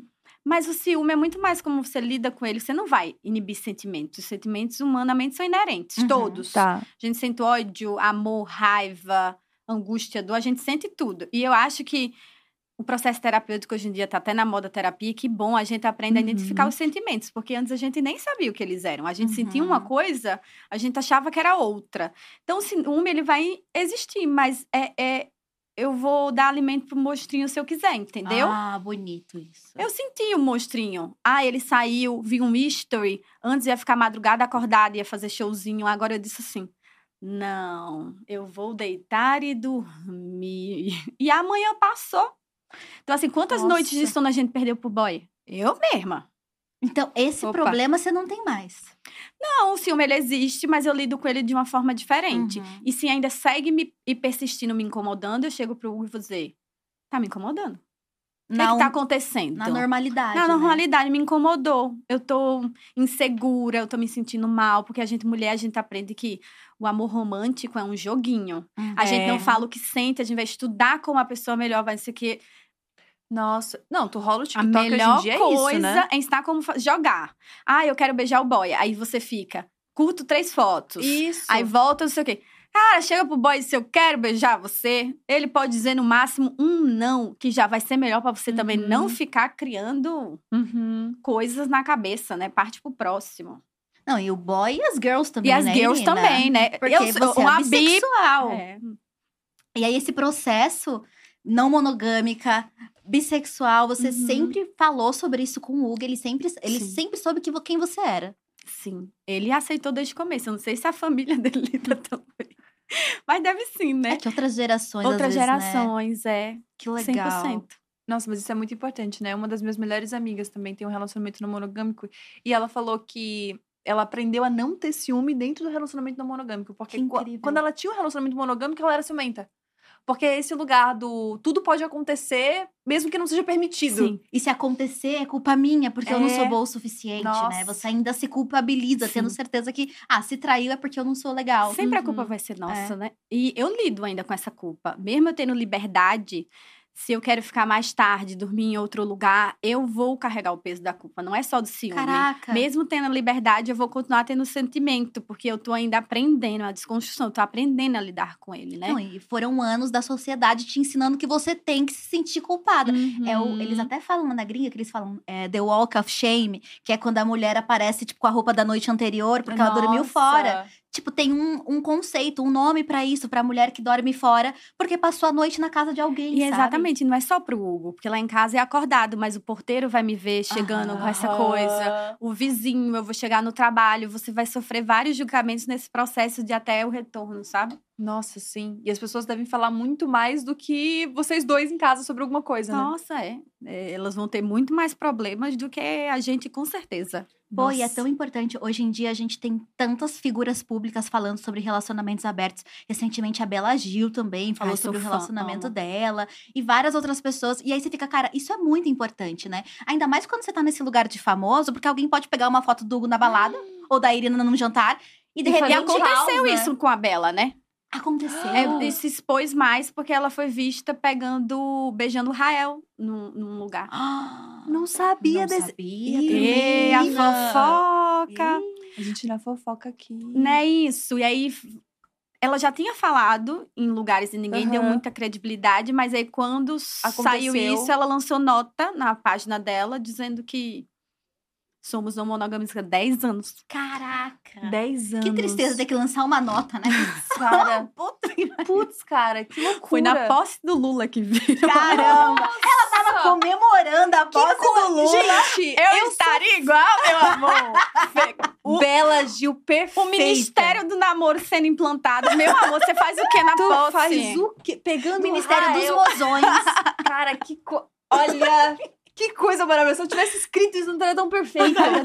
que coisa, que coisa sensacional. Gostei muito disso. Nossa, ainda tem, ainda tem isso, né? Porque agora você tem que explicar. Mas sabe porque teve uma cultura de tanto tempo de mulheres sendo traídas na mídia? De ah, expõe a pessoa, daí a culpada é a amante, o Nossa. cara nunca é o culpado, o cara é Pivô. o grande garanhão, o pivô da separação. Sempre teve esse. O pivô Ainda é é matéria, né? Isso, nossa. É. Nossa, tinha tanto isso. Eu me lembro que de vez em quando uma atriz era massacrada porque foi, porque pegou, porque era o par romântico do Não, e cara. pela o primeira cara... vez a Shakira tá. é, A gente fez a reparação, né? Eu amo. A gente ainda tá em termos não monogâmicos, mas que ela macetou, ela macetou. Eu amei. Ela pegou a árvore, a mulher não sobrou nem a, nem a botânica. Tu entende? Olha, nem fauna e a embora. Ela e a Miley fizeram. Ela Ela e a Miley também. Fez, foi no mesmo período. Foi. Gente, nem a fauna e a flora escapou. Mas eu acho que é isso. É, se a libertação da mulher, é a libertação da mulher também pra expor esses filho da mãe, entendeu? Exato. Casada Nossa. com filho, tem um diálogo franco. Você viajou, aí, fiquei com alguém, vamos lidar com a realidade. Exato. E pronto.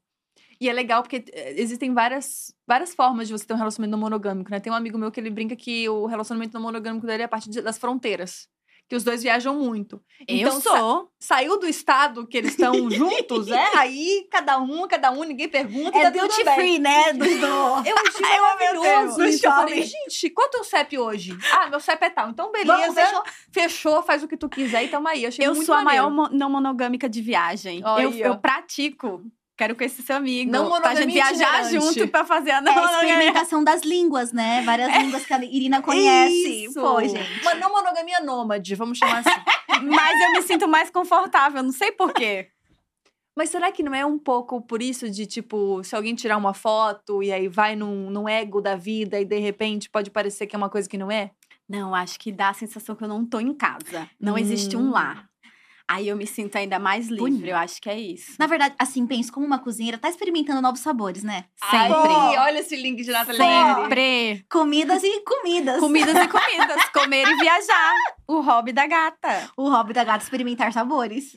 Nathalie Pô, é a Irina que Isso, tá é dizendo. isso vai ser minha bio. Existe, existe aqui uma força Viciada muito em grande. experimentar sabores. Existe uma força muito grande aqui no chat da galera falando que a Nathalie Neri vai fazer de tudo pra ter um dia cast mais 18 na madrugada. Gente, eu tô pedindo esse. Eu tô pedindo, tá? Eu vou abrir essa reivindicação junta. pelo Eu tô amor pedindo. de Deus. Porque existe uma parte aí da população jovem adulta, adulta, que tá ausente disso, gente. Carente do gente. beija-sapo. Até Carente hoje a do gente não vê.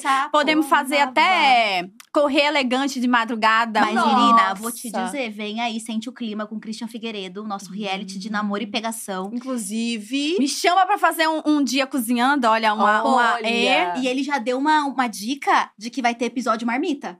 Então, se você e o Hugo quiser vir também, aquelas. Você acredita que hoje é DM que a gente mais escuta? As Ah, pessoas mesmo? amam um- um- uma marmitagem, né? Mas Com não vocês monogamia dois. pode ou não escolher. É, ter isso. Pode, é. Pode tudo. E pode vocês- qualquer coisa. Vocês são abertos a isso? Sim. Olha aí, ó. Então, galera, a DM tá aberta. Começamos Deus. com empreendedorismo, a gente termina com marmitagem. Já leva uma cachaça. é, tudo sobre, é tudo sobre comida e cozinha. Sim, é, o tudo tema de hoje. Pô, mas não é? E aí é o quê? Geralmente é uma sobremesa, um... pa- aquela... um pavê pra Não, não, comer, né? é uma sobremesa no final, é uma coisa mais a longo prazo. Vocês gostam só de um, Sim. um to go. To go. Gol! A Nathalie tá impossível. Grab and go, sabe? Pegar É. comida. Não Eu não vivo de dieta, então a marmita é por um dia. Olha! E Ela respirou fundo. Gente, gente, No horário do almoço da família brasileira, eu amo. Uma hora e três minutos, horário de Brasília, galerinha. O programa que você pode assistir com a sua avó na sala. Esse aqui é o O Diacast. bom é que não vai entender nada, né?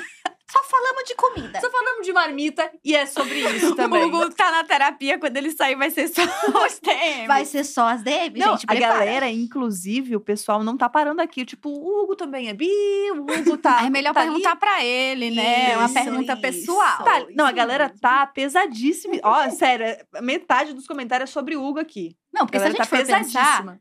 assim, dois cozinheiros. Hum. Como que funciona isso? Quando vai fazer jantar, é os dois cozinhando? Existe uma realidade. O Hugo cozinha pouco em casa. Olha. Hum. Ele faz o café da manhã todos os dias. Então, é a função dele. A gente sempre vai comer. Eu vou estar fora o dia inteiro e normalmente faz a eu faço a janta. Mas final de semana, essas coisas. É bom porque ele gosta mais de confeitaria. Então, eu Ai, sempre faço é. salgado ele sempre faz doce. Ai, que Hum, romântico. Vira um- Ma- Mas, existe uma pressãozinha, tipo, meu Deus, vou cozinhar pra Irina. Ele? É. Acho que tem. Ah, imagina. Acho que esse é o processo. No começo, eu acho que mais. Entendi. Porque eu sempre botava um defeito. Não Ah, era um defeito. é que assim, tem que estar aberta a aprender. Eu dava toques. Ah, eu amo. Mas o toque é com sutileza ou é um toque passivo-agressivo? Depende do dia. Não sou passiva-agressiva, não. Não. É na cara. Não. Ou eu vou Mas é ser agressiva sincerona? mesmo, ou vou ser passiva. O meio termo não tem, não. Mas eu sou sincerona. E aí eu dava muitas dicas. Eu acho que isso foi boicotando ele. Entendi. Foi tirando a autoestima, né? Uhum. E aí, ele tratou isso na terapia, isso que eu posso falar, né? Mas é, a culpa não era minha. Era ele que tinha baixa autoestima e ele começou a trabalhar a autoestima dele. Então, Aham. agora, se eu falar que tá ruim, ele vai dizer, eu acho bom e foda-se. É isso, Entendi. E aí ele cozinha paladares. muito melhor agora, entendeu? Que É, é paladares, é origem diferente. Ele aprendeu a Uhum. cozinhar de outra forma, eram outras avós, né? Eram outros laços. A comida que ele cresceu comendo é diferente da minha. E você gosta da comida dele? Eu gosto muito, Legal. muito mesmo. Esse corte vai ficar bem depois da, Aham. da monogamia, né? Ela tá com perigo! Usou um olhinho de canela hoje, Nathalie já Neri. Gente, oitava série. Impossível, velho. A Nathalie tá impossível nesse programa, gente. Como é que pode? Pô, Que óleo essencial que estão lhe dando, menina! entrevistando, gente, o que, que é isso? Fazendo pergunta séria aqui sobre cozinha. Eu. Maravilhoso. Por favor, façam esse corte. A gente precisa desse corte, que coisa maravilhosa. Ah, mas a Ai, pergunta não é se a Irina gosta da comida do Hugo, é se o Hugo gosta da comida da Irina. Gosta Hum. bastante. Uhum. Ah, mas minha comida é muito boa. A Nathalie tá muito quinta série B, cara. Gente, Muita turma do fundão, sabe? eu, hein? Eu amei, tô amando isso. Mas assim, deve, deve ser muito legal. Porque vocês dois, né, cozinham super bem, mas não existe um momento que é tipo assim, puta. Não, não vamos cozinhar, não. Vamos. Oxe, tem demais. Delivery é hoje é trabalho de maravilhoso. vocês, né? Delivery ainda mais em São Paulo, que tem uma diversidade de restaurantes Uhum. maravilhosos, comidas do mundo inteiro, que eu adoro. É, a gente tá mal, mal acostumado aqui, né? Nossa. É, eu acho que a gente tem que melhorar o processo de trabalho desses Uhum. apps, né? Inclusive, o Cuscuz ainda não foi para um delivery por conta desse impacto. Eu quero fazer de uma forma que seja, né? Não é só dentro do restaurante. Se vai chegar até você, é uma cadeia que eu também preciso me preocupar. Meu, isso é tão Né? importante. Então ele não tá no delivery ainda por isso. Querem saber por isso. Mas, e fora que, gente, é 27% da taxa. Imagina o Nossa. jovem empreendedor, é mais caro que imposto. É 27%. Como é que vive? Juro. Se você vende uma Nossa. marmita 15, 27% vai pro aplicativo. E aí, e o Caraca. entregador recebe, tipo, 3 reais, né? Tipo, Pra menos. é. É uma média que é por viagem, mas deve ser bem pouco. Então, eu quero criar um- uma Caramba. forma mais. Pensar numa forma mais consciente, né? Vamos ver como é que acontece. Mas ainda não foi pro delivery por conta disso. Mas eu consumo delivery. A gente Uhum. ficou acostumado com essa É. realidade. Não dá pra cozinhar todo dia. Principalmente depois da pandemia, né? Nossa. Nossa, eu adoro. E Tem restaurantes que eu sou viciada, eu peço direto, eu adoro.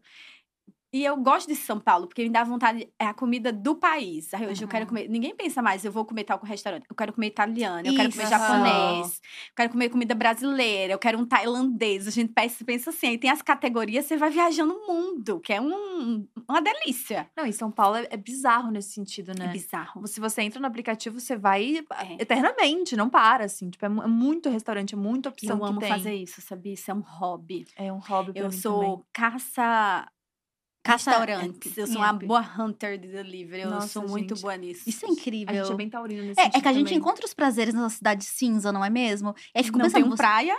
Exato, como. você deve morrer de saudade de Natal. Sim. De Natal, não, mas de praia, sinto. Hum. Nossa, Uhum. eu sinto muito saudade de praia. E eu, eu acho muito curioso que quando eu vim É morar... verdade, né? Floripa e Natal, né, gente? Sinto Vocês- muita saudade de praia. Garota praieira. Gente, olha. Uma ostrinha de Florianópolis. É, é surfista, né? Pegou duas ondas a vida inteira. Pô, uma vez eu fui pra Florianópolis dormir na praia. A Gabi falou: lembra que você mandou uma mensagem? Tá louca, minha filha? Ah, é? Eu, ai, não é São Paulo. Eu senti uma vibe tão delícia. Eu falei, cara, a praia tem esse clima, né? Aí eu sentei pra ler do nada. Eu capotei numa praia qualquer de Florianópolis. Sem Minha filha, eu acordar, fiz assim, isso no Uruguai. Eu tomei no rabo. Mentira, te roubaram. aí. Me roubaram, não. Eu fiquei, peguei insolação do nível que eu fiquei com queimadura sem poder fazer nada. Eu dormi na praia. Ai, pecado ri. Pecado ri. Não se ri disso, negócio Mas, pode pode, saúde. mas lá eles usam umas coisas pesadas, né? Me ajudaram a dormir, que não foi muito bom. Irina! Lá eu sofri um baque. Nossa senhora, eu devo ter dormido umas quatro horas na praia. Depois te explico. Depois te explico. Eu não pego tudo rápido, Get não, up, Irina. stand up. Ai, Nathalie Neri. Ah, tá, tá. Ai, a Eita, eita, eita, entendi. A Nathalie manda o meio e a palminha. Isso aqui, esse podcast degringol de uma maneira, quando a gente vê... Só Não, juro, códigos. eu dormi umas 5 horas. Eu fiquei Caraca! com... Fui pra hospital, queimadura de segundo grau. Não! Caraca, Não, Eu Irina. não conseguia pôr roupa. Eu passei cinco dias no Pelada hotel, no ar-condicionado do talo, pedindo comida. Você tá- é a viagem resumida aí. Foi no primeiro dia de viagem, não, né? Não, eu fui pra gravar uma publicidade, aí gravei e foi no terceiro dia de viagem. Acabou da curtindo. viagem. Aí eu dormia e você sempre argumenta, né, as merdas que você faz. Eu digo, precisava descansar. Foi o universo, Ah. meu corpo pedindo. Eu passei cinco É. dias deitada dormindo. Há anos eu não fazia Uhum. isso. Então, Foi por bem ou por mal. É, mas foi, né? E a foi base o da sol. ló é velha. Aí, né? Você não é sol? Então toma aqui o rajadão. Eu digo, essa potiguar tá desacostumada, meu Deus. Que O que, coisa que aconteceu comigo? Meu Deus. Imagina. Meu Pô, Deus. uma dormidinha que eu dei na praia de Florianópolis, a Gabi já tá me julgando. Nossa. Irina, com cinco horas. Menina, cinco horas, queimadura de segundo grau. Como é que pode, Irina? Uma loucura isso. Sabe o tipo é de coisa que que a mãe avisa a gente quando a gente sai de casa? A gente pensa, pô, não vou ser idiota a esse Pô. ponto, né, mãe? Imagina. Dormir na praia, eu, hein? Aí a gente faz uma Aconteceu. dessa, a gente faz uma dessa. Mais de loucura. 30 anos fazer isso. Nossa. Mas assim, enfim, vim de Floripa pra cá e eu me lembro que a primeira coisa que me falaram quando eu cheguei em São Paulo é: São Paulo é maravilhoso, porque se você quiser comer feijoada ou um temaki às quatro da manhã, você consegue. Mentira. Mentira.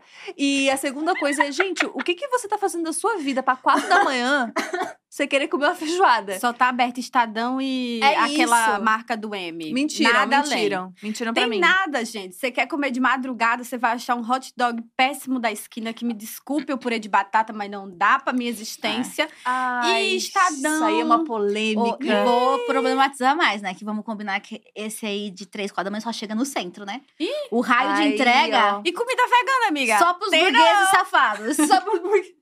Gente, comida vegana eu recebo de tudo, mas também tô aqui no centro. Aí um É. dia tava lá em Guarulhos. Cara, não tem nada. Batata disse? frita. Quem disse que a gente tem um dos maiores restaurantes veganos? É isso. O centro, ele tem tudo. E se você mora bem, você tem acesso a tudo a qualquer hora. Se Mas não, vai pra um bairro, vai o início da Zona Leste, não, Zona Leste tem bastante também. Tem. Mas vai, sei lá, Zona Oeste mais pra dentro. É, não, Uhum. é, é, o acesso ele é mais restrito mesmo. Exato. Bem mais. E não tem tudo, não, viu? Não vem com essa. Tu come até meia-noite, depois você vai passar sufoco e ter raiva. É porque é, cidade pequena, pra mim, dava seis. Galera, beijo, querida. Uhum. Então, comer também até meia-noite é uma revolução, né? Nossa, eu, quando a gente tava em peça, assim, que a gente saía do, do teatro 11, 11 e meia, quando era cidade, umas cidades menores, não tinha muito mesmo o que você, o que você podia fazer. E aí a gente ia pro hotel, o hotel também não tinha Caraca, algumas- a cozinha fecha cedo. cozinha fecha Nossa, cedo. é- é- eu já passei alguns sufocos desses. É, desesperador. Você vai a trabalho, você larga tarde, você fica sem ter o que comer. Sem ter o que comer. E eu sou bem, bem humorada, assim, quando eu tô com fome, pra você ver. Também, eu mudo meu Eu- humor. nossa, eu viro, de verdade, eu viro um animal. Eu viro um negócio que É não dá coisa que pra... mais me irrita. Não me deixa com fome, criança. Fome e Meu, sono. E sabe me que eu, eu, eu não tenho uma relação tão assim intensa com a comida, né? Apesar de ser taurina também. Porque eu como assim, de forma utilitária. E, e como eu fico, às vezes, num flow muito grande de produção e criação, eu esqueço que eu tô com fome. E aí eu tenho dificuldade, e agora eu recentemente aprendi isso, a identificar a raiva da fome. Porque antes eu só achava que era um estado de natureza. Aí a bicha tá cinco horas sem Com comer, fome a vida inteira. puta, Nossa, o que tá acontecendo? Aí come, tudo se resolve. Você fala, caraca, era isso. eu tenho muita raiva da Eu fome. fico muito irritada. E é aquela raiva que você não sabe de onde vem, você não consegue Isso. explicar. Você só tá irritada. E aí qualquer micro coisa se transforma numa grande coisa. Comer fica muito mais difícil depois que você chega Aham. nesse estado. Porque você fica mais indecisa, porque você está com raiva. Aham. E se vem ruim, Ah, normalmente tudo dá errado nesse momento. O delivery Tudo. não chega, atrasa, vem errado. Eu digo, nossa, isso só acontece quando chega nisso. Exato. Aí eu frito um ovo, eu desisto da vida, porque Cara, eu, eu, eu formei uma estratégia, já porque eu sou muito assim. Eu fico com, eu fico com bastante ódio. E é muito triste, porque depois eu, eu, eu tenho um nível de consciência que eu fico com vergonha depois. Porque eu sei que eu fu- fui muito além do que eu poderia. Tipo, dá- você tem que com a o placa, Hugo estou com fome. isso. Tipo isso. Eu, eu, eu fico com uma vergonha, tipo, Você me mano, eu fui avisa muito além. for? Aviso, amiga. Tá. pode- Agora eu tô che- quase chegando nesse. Tá? Tô não, começando o a Hugo já, com fome. vou- não vou mais fazer tanta Hugo já, piada. eu já falo pra ele, eu digo, Tô ficando com fome. tô irritada porque eu tô com É. fome. Então ele, eu digo, nem me escuta. Qualquer coisa que eu Isso. falar, não sou eu. É, aí a minha estratégia hoje é ter sempre muito whey perto. Que dá uma enchida no estômago. A coisa do juro pra a vocês. blogueira Affinity. Juro pra vocês. Porque Achei que ela ele- falar uma ele banana. nada. Amiga, uma barrinha de cereal ainda eu entendia, mas um whey, Whey, pra mim não tem como. Eu daquele como- negocinho que chacoalha assim que já fica pronto, é, É isso. isso. É o meu nível de desespero. Eu acho que faz mal pra saúde isso. interessa, é. Chega um momento que não interessa se faz bem, se faz mal. É, eu não posso falar nada aqui também. Hoje eu só fui na, no shake proteico de manhã. Entendeu? Porque teve uma Não, vez gente, que eu comi três tapioca no café da manhã. Ai, que delícia, que- que inveja um pouco. Esses dias eu tava com fome e comi uma maçã, pra quê? Parece que abriu um rombo no meu estômago. Eu fiquei pior do que eu tava. Era preferível que eu não É tivesse claro, o estômago, ai, finalmente, saúde, manda, manda pra dentro. Era Não, só a maçã. O que manda pra dentro, amor? Tem que aceitar o que tem. Aí você criou pegou uma que ace- revolta. aceito que tem. Não, gente, é ba- É. o whey me, me salvou, que o whey dá inchada. Sabe, dá, dá, um, dá um inchaço, que aí você, você ganha uma meia hora A de cara da Irina é ótima. Não, eu, eu tô achando estranho, mas talvez eu queira aceitar isso pra minha vida. Olha, Porque se é uma solução, né? É, o whey dá, ele dá uma, uma coberta no estômago, né? É porque eu fico no estágio que eu não quero beliscar nada, porque eu vou perder a fome. aí, ó. Aí eu quero, às vezes, só dar umas. Me aguenta mais uma horinha, né? Ontem eu tava assim, ontem eu tive tempo pra comer. Caraca. E ainda não tinha dormido. Ontem eu tava um ser insuportável. Nossa, eu com sono também, eu sou uma, sou uma tragédia. No fim é tudo bicho, né? Você não come, não dorme. Não pega sol. Ah, Não pega sol. Plantinhas com A sentimentos. gente aqui querendo construir trabalhos, educação. Não tem o mínimo. Não tem o mínimo que é dormir e comer. Não tem o mínimo. Nossa, gente. Que loucura, a né? vida do crente não é fácil. Pô, mas é isso. Eu, tá, eu tô nessa, nesse dilema, que agora eu tô como host aqui, né, gente? Quarta, quinta e sexta. Não. Terça, quarta, quinta. Algumas segundas sextas aí. Eu tô assim, ontem cheguei aqui 10 e meia. Eu fui comer 5 da tarde. Eu fiquei, caraca, eu tô há muito tempo sem comer. E a gente tá aqui, ó, querida. Na É café pra dentro. Olha, já sabe, o cuscuz da Irina é cinco minutos andando. Ai, Já manda o WhatsApp pra Irina dizendo, já deixa o meu pronto. Mas lá é mais rápido do que a marca do M. Você pede, ele chega em menos de Nossa. 5 minutos no seu- na sua mesa. Menos. Caraca. É assim, você pediu, chegou. E as pessoas... Como assim? Mágica, tecnologia, conhecimento. Ai, que delícia. É tudo. É muito massa. Nossa, amei. Não, Amei tô esse momento. precisando, inclusive. Morrendo de fome. Ai, tem várias... Tem, muito, a- tem boa parte do cardápio é vegetariano vegano, porque eu acho Ai, que, que tem que delícia. ser. Não é que é comida para vegetariano vegano. É que tem que consumir mais vegetais mesmo. Uhum. Tem que ter mais no É. cardápio, tem que ser mais Você traz muito isso, né? Tipo, você fala sobre comida de verdade, né? Uhum. Sobre, além da valorização da nossa biodiversidade, Sim. é o vegetal, é as Sim, como verduras. muito, como muito mesmo. E é algo que a Uhum. gente vê como, tipo, ai. Não, não me importa, sabe? A gente, a gente, Brasil foca muito na carne, né? A gente foca muito Uhum. na mistura. Inclusive, esse conceito de mistura é bem bizarro, né? Que só é prato de verdade se você tem a proteína animal, porque senão comida não é comida, né? E quem Uhum. vai fazer comida vegetariana também tende a querer. é, Lá no refeitório mesmo, a Lou, que tá aqui do backstage, maravilhosa, ela é vegetariana. Então as pessoas da, da cozinha não são vegetarianas. Então eu Uhum. acho muito engraçado como elas fazem comida pra ela. Que parece que é tentar suprir de alguma forma isso. Eu digo, não, ela só quer um prato nutritivo. Faz Aham. diversidade, entendeu? Não precisa ser algo que lembre. Não, não tem Aham. essa necessidade, sabe? Pô, É. e fico pensando nisso, né? Se a gente for pensar nos restaurantes, nas cadeias de restaurantes brasileiros que estão mais famosos lá fora, é só churrascaria, né? É, porque o Brasil virou número um de carne, né? Não é mais a Argentina há muito tempo. A gente é o maior produtor, tecnicamente, assim. A Uhum. melhor carne do mundo é do Brasil. Uhum. Então, isso virou um grande case, mas remete muito à origem do Brasil. Porque Sulista. a economia brasileira, de fato, cresceu pecuária. E não é só no sul, não. A construção do Nordeste, ela vem com essa base. Todo o sertão sempre foi ocupado por gado, né? Uhum. É uma realidade. E aí, sempre as frutas, os vegetais ficavam um pouco para aqui, o resto era exportação, porque também é algo muito. Sempre foi o ouro, né? Do Isso Brasil. sempre foi muito. É, e a gente fica investindo em soja. A gente tem o melhor Uhum. mamão do mundo, o melhor melão Uhum. do mundo. E a e soja só pro gado. Soja pagado e revender soja pagado no mundo inteiro. Não tem muito sentido. Mas é, o Brasil tem esse leito muito pecuário. E eu acho que sim, a gente tem que mudar essa cultura. Não tem que deixar de existir, porque eu imagino Uhum. que também tem muitas famílias que subsistem dessa forma Uhum. ela cresce cultural. Se a gente for parar para pensar, a família de Ariano Suassuna, a gente conhece ele como escritor, mas eles são pecuaristas, eles produzem queijo e carne a vida inteira. Então ele está na cultura da sociedade. Mas a gente precisa urgentemente diminuir o consumo. Uhum. Que não é tornar exacerbar. estrela novamente. Tudo bem, vai ter carne, mas não preciso ter mais meio quilo de, de carne no prato. Ele pode ser uma gramatura bem menor, até porque é o que o corpo precisa, né? Uhum. 100 gramas de carne no prato já é muita grama. 70 gramas, 60 é o suficiente. Então, eu não preciso botar metade do meu prato de carne. Eu tenho que investir nessa outra biodiversidade Uhum. que tem o país, né? Cereais, grãos, carboidratos, todos os nutrientes ali de frutas, leguminosas, saladas. Tem que ter tudo. É, se pensar, é uma revolução você colocar o cuscuz como principal, né? O cuscuz é, É. o prato principal. Nossa, ainda mais no Sudeste, que é o arroz, né? Uhum. Nossa, isso é muito legal. Até porque esse rolê da carne, ele vem muito de uma cultura de, de ter ou não ter grana também, né? Eu lembro que quando a minha avó, quando eu era mais nova, a minha avó chamava a carne de conteúdo do prato. Então, olha qual a importância que isso Exato. tinha, sabe? Tipo, era o conteúdo. Se E sabe como conteúdo. chamava no Nordeste? Chama até hoje, é mistura. É, mistura. não é muito, é algo que eu vou misturar pra dizer que eu tenho. Né? Exato. Não, e eu mesma parei de comer carne quando me fazia muito mal, né? Não tinha nenhuma ligação política com o veganismo, só entendia que parei de comer carne um mês. Meu intestino voltou a funcionar porque eu tinha uma digestão muito lenta da carne, qual- principalmente Todo carne mundo, vermelha né? e branca, Uhum. né? E eu sempre fui muito ressecada, muitos problemas gastrointestinais, então me ajudou fisicamente. Eu falei, opa, isso aqui é interessante. E aí eu comecei a perceber que eu tive uma alimentação mais vegetariana por, por ausências financeiras. A gente não tinha dinheiro Uhum. comprar carne, então meu pai fazia sopa de talo de tudo, fazia muita proteína de soja, porque ele entendia que tinha proteína, mas ele fazia uma proteína de soja, desculpa, pai. Muito ruim, né? Então eu também tinha essa experiência, era nutricional, mas não necessariamente era gostoso. E aí, quando eu cresci, ressignifiquei isso, eu falei: caraca, olha isso, eu já tinha essa alimentação. E aí, depois de anos, eu voltei muito feliz pra minha casa no interior e falei: pai, eu não como mais carne como você me ensinou. E basicamente, ele assim, com dois leitão, sabe?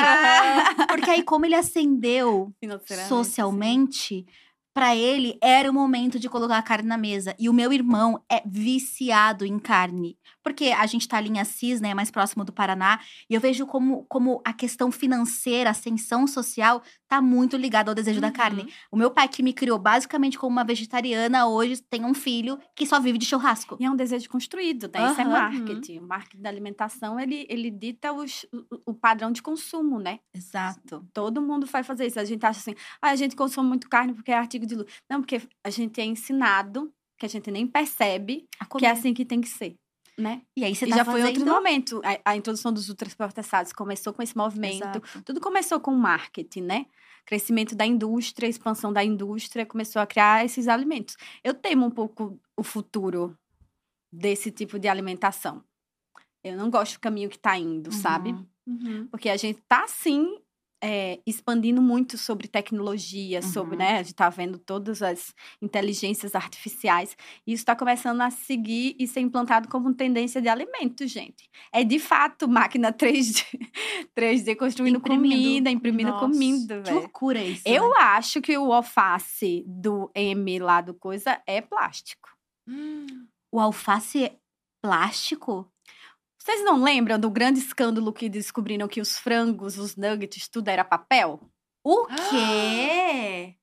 Eu amo que a Irina lançou umas fofoca como se Fofoca nada. gastronômica que a gente não tinha Conta pra ideia. gente. Vocês não sabiam? Fo- O grande escândalo, a gente pode fazer mais, depois vai ser. pro- Mas é as três siglas, sabe? Que teve o escândalo lá financeiro. Uhum. Começou porque foi identificado que os produtos eles eram papéis. Eu tô papel com E vocês estão preocupados com o filtro solar no saber rosto. o que a gente tá comendo tá muito perigoso, minha gente. Cara, Mia, a gente não tem ideia. E uma tendência enorme de realmente estudos que comprovam que as grandes, os grandes picos de doenças que a gente tem hoje são derivados de agrotóxicos, né?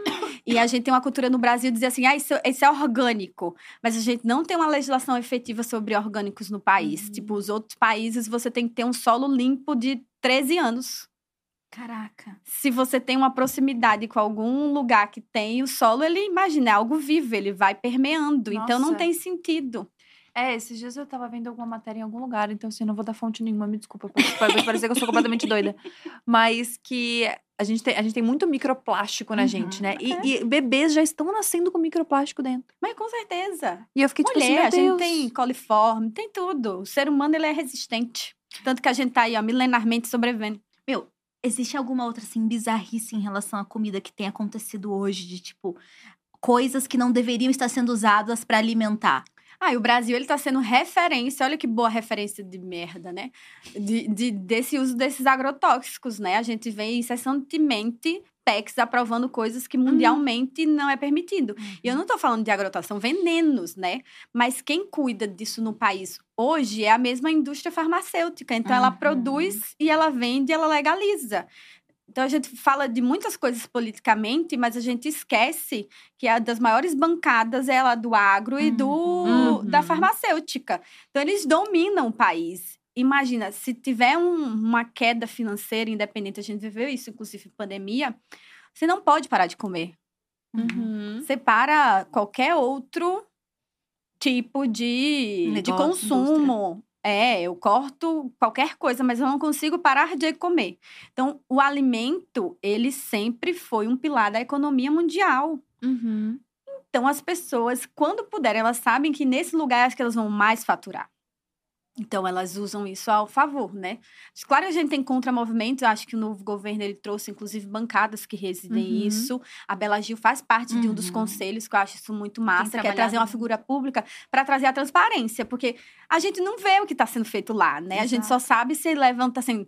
Vai aprovar a PEC. Gente, a gente nem sabia que isso foi pautado. Se a gente tivesse conhecimento desde o princípio, a Uhum. gente já estava reivindicando isso desde o princípio. Uhum. A gente só, só toma ciência depois da primeira aprovação, quando vai para Uhum. outra votação de aprovação. Exato. Então, a gente Quando tá não quase sabe. lá. Quando tá quase lá, então você já não tem muito o que fazer. Então, eu acho muito, questão, muito legal essa questão de trazer mais transparência dos processos e trazer figuras públicas que estão falando sobre isso o tempo inteiro pra gente ter consciência. Porque É absurdo num país tão gigante. Tão e rico gigante. biodivers- em biodiversidade. E não tem sentido essa mesma indústria que te, tá criando um milhão de produtos de, de pele, de cuidado, de autocuidado, de esqualano, ácido não sei uhum. o quê, protetor solar de não sei quantas coisas, é a mesma indústria que tá te envenenando a comida. Então, É esse ciclo, né? Te adoecer pra você precisar do remédio. que é o ciclo do que- consumo. É exatamente isso. Nossa. Ai, triste, né? Vamos falar de uma coisa. Vamos voltar pra putaria pra terminar feliz, pelo amor de Deus. Acho que a gente pode encerrar, inclusive, com uma brincadeira pra gente ir pra um meme, pra uma coisa engraçada, pra gente ter um corpo. Porque Sou senão a gente, de repente, Péssima de mundo- meme, mas bora lá. A gente ficou triste do nada. Ixi, foi é todo mundo assim. brasileira, é, importante. Exato, Eu importante, botando meus importante. produtos no, no, no rosto e comendo a comida. Ó, a gente vai estrear um, um quadro aqui que a gente resolveu fazer. A gente, tá, a gente tá nessa pegada da estreia. Que é fazer um stop. Vamos nessa? Isso. A gente faz que, que a gente faz o com que criança é stop, mesmo. stop é, é... A dedonha. a dedonha. A dedonha, Ih. É. gostei. Aqui fala stop ou a dedonha? Stop. Tá. Lá é a dedonha. E aí começa tá. o stop, aí vocês falam, a dedonha. É, a Legal. dedonha. Ah, tá. Tá. É, outra tona... é outra entonação. É. Mas a gente vai falar qual? Eu acho que eu vou julgar, né? Peraí, ó. A gente tem quatro categorias, que é comida preferida, uma receita difícil de fazer, mas vamos, vamos botar isso aqui, um, um Pode- crush. Vamos botar um crush, que a gente gosta de, de isso, palhaçada. isso. Crush, comida favorita, cor. Ah, eu gosto, eu Nada vou eu sei pra- responder uma coisa só, meu Deus. Eu vou sofrer, mas Olha, bora vamos lá. ressignificar. Tava pensando nas categorias, a gente tinha minha sogra é. Olha, as A minha brincadeiras. legal. sogra é, é as verdade. brincadeiras ensinando a gente a ser Eu amo minha sogra. machista desde o início. Tá, vou botar quatro categorias: crush, comida favorita, cor e CEP. Que pode ser cidade, país, estado, qualquer Perfeito. coisa. Gente, a Nome de quinta rua. série dos Ai, anos vamos botar uma 90 receita- tá vivendo Uma receita agora. de fácil, de- difícil de fazer? Receita difícil de fazer? É, já Tá. que a Irina tá aqui. Receita e aí a gente difícil. decide as letras. Tá. A Irina tá sem folha. Pera aí que eu vou pegar uma folha pra você. Desculpa, Irina. Olha só. Temos caneta? Olha Não, as roxas. é Aqui, ó. raiz. Eu tava achando que era tipo. Olha as roxas Faz aqui. e fala. Nossa senhora, eu não sou competitiva, graças a Deus. Quais, quais são as tuas coisas mesmo? Crush, Quase ganho um reality, eu digo que eu não sou competitiva. Crush. crush, comida favorita, Uhum. cor, CEP e receita difícil. Mas a Perfeito. gente pode usar coisa poética ou lírica, precisa ser literal. Já tá querendo roubar, né, Irina? É A tipo, pessoa me mete, não posso país. fazer coisa poética? País, com O. Afeganistão. O país das maravilhas. Não, não pode. É bem literal mesmo, tá? Porque a gente não vai ter Que é palhaçada, não. competição. Que chegou no, no negócio de competir, eu vou pra agressividade, vocês vão ver. Vamos lá, vamos É lá. duas taurinas e uma leonina, deu, Já é. deu merda. Como agora. que é o- a entonação? A dedonha. Tá, mas aí quem conta um, dois, três já e a gente sabe a letra. Não, quando terminar a dedonha, já chocou. Mas aí quem que vai contar as letras? Eu tenho, a eu tenho gente, dislexia. só que A tem que contar gente. até três pra escrever, Gabi. Eu tô de olho na sua mão. Tá bom, tem que contar. Nossa, Natália, olha só como você é. E ela vai querer roubar. A dedonha. A, B, C. E, F, G, H, I. Um, dois, três, valendo! Ai, meu Deus! Eita, eu sou péssima. Sei nem se é cor.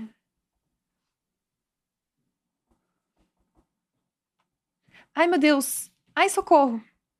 Eu tô lembrando de comida. Vou botar iogurte. Stop! Poxa! Eu levo isso aqui muito a sério. E errou. Tô nervosa, tô nervosa. Porque a gente não tá jogando stop, a gente tá jogando a dedonha, eu ganhei. Olha só como você é. Cara, olha só, a Natália ela quer roubar no Tô detalhe. brincando, vai. Eu tô focada em perder mesmo. Vocês sabem, né, ó. É 10 se você pensou único, e cinco, 5 se se igual. repetido. Receita difícil. Ai, tu, tu pulou a ordem. Não botei Pulei que eu não a cheguei ordem. lá. Crush, crush. Eu botei o Igor. Irina. Ima Turner. Sim, falou que tem relacionamento aberto. Vamos almoçar lá no meu restaurante, Tudo gata. Adoro Romance. Ai, que delícia. Marmita, O pessoal marmita. não conta, é marmita, é marmita. Cara, vocês pegam pesado, né? O que, que Vai. tu falou? Comi, é, e- tu não eu, botou nada? não, eu ia botar I- Ima Turner, mas não é esse nome da atriz. não conheço ninguém I- Ah, se fosse assim, eu tinha botado iogurte da comida. Vamos lá. Mas se bem que iogurte escrito em português é com I É, mesmo, é, né? com I. Ô, mulher, só botou o I aqui, mas Comida bem. favorita, botei iogurte. Inhame. Ganhou Pô, melhor. mandou benzaço. Cor. Yellow.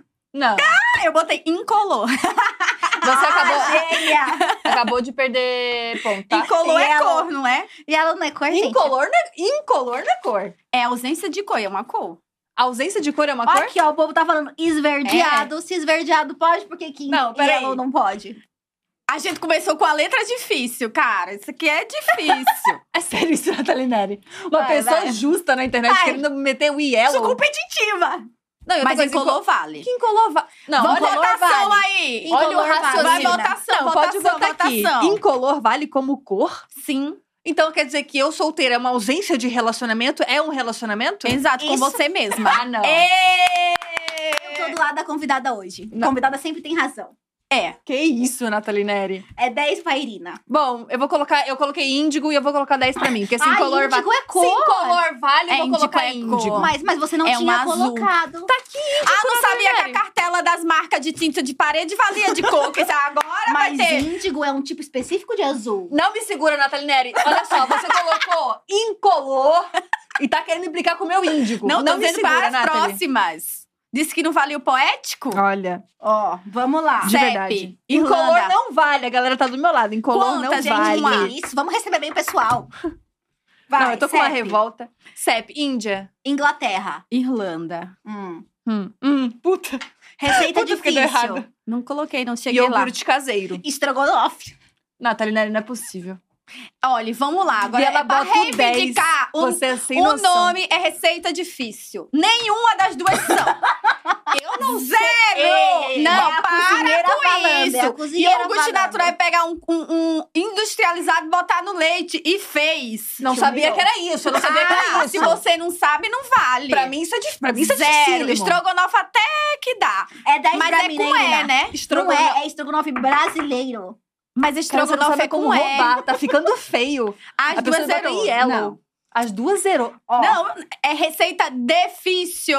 A Eu- gente eu- botou pra a- a- ajudar ela, né? Uma coisa do universo dela. E a gente sendo humilhada. Assim, humilhada. A Pra mim, iogurte natural é super difícil. Bom, eu vou tirar, porque eu também não preciso disso, tá, Vamos Irina? respeitar, vamos respeitar, vai. Não preciso disso, não. Então eu fiz 20 pontos.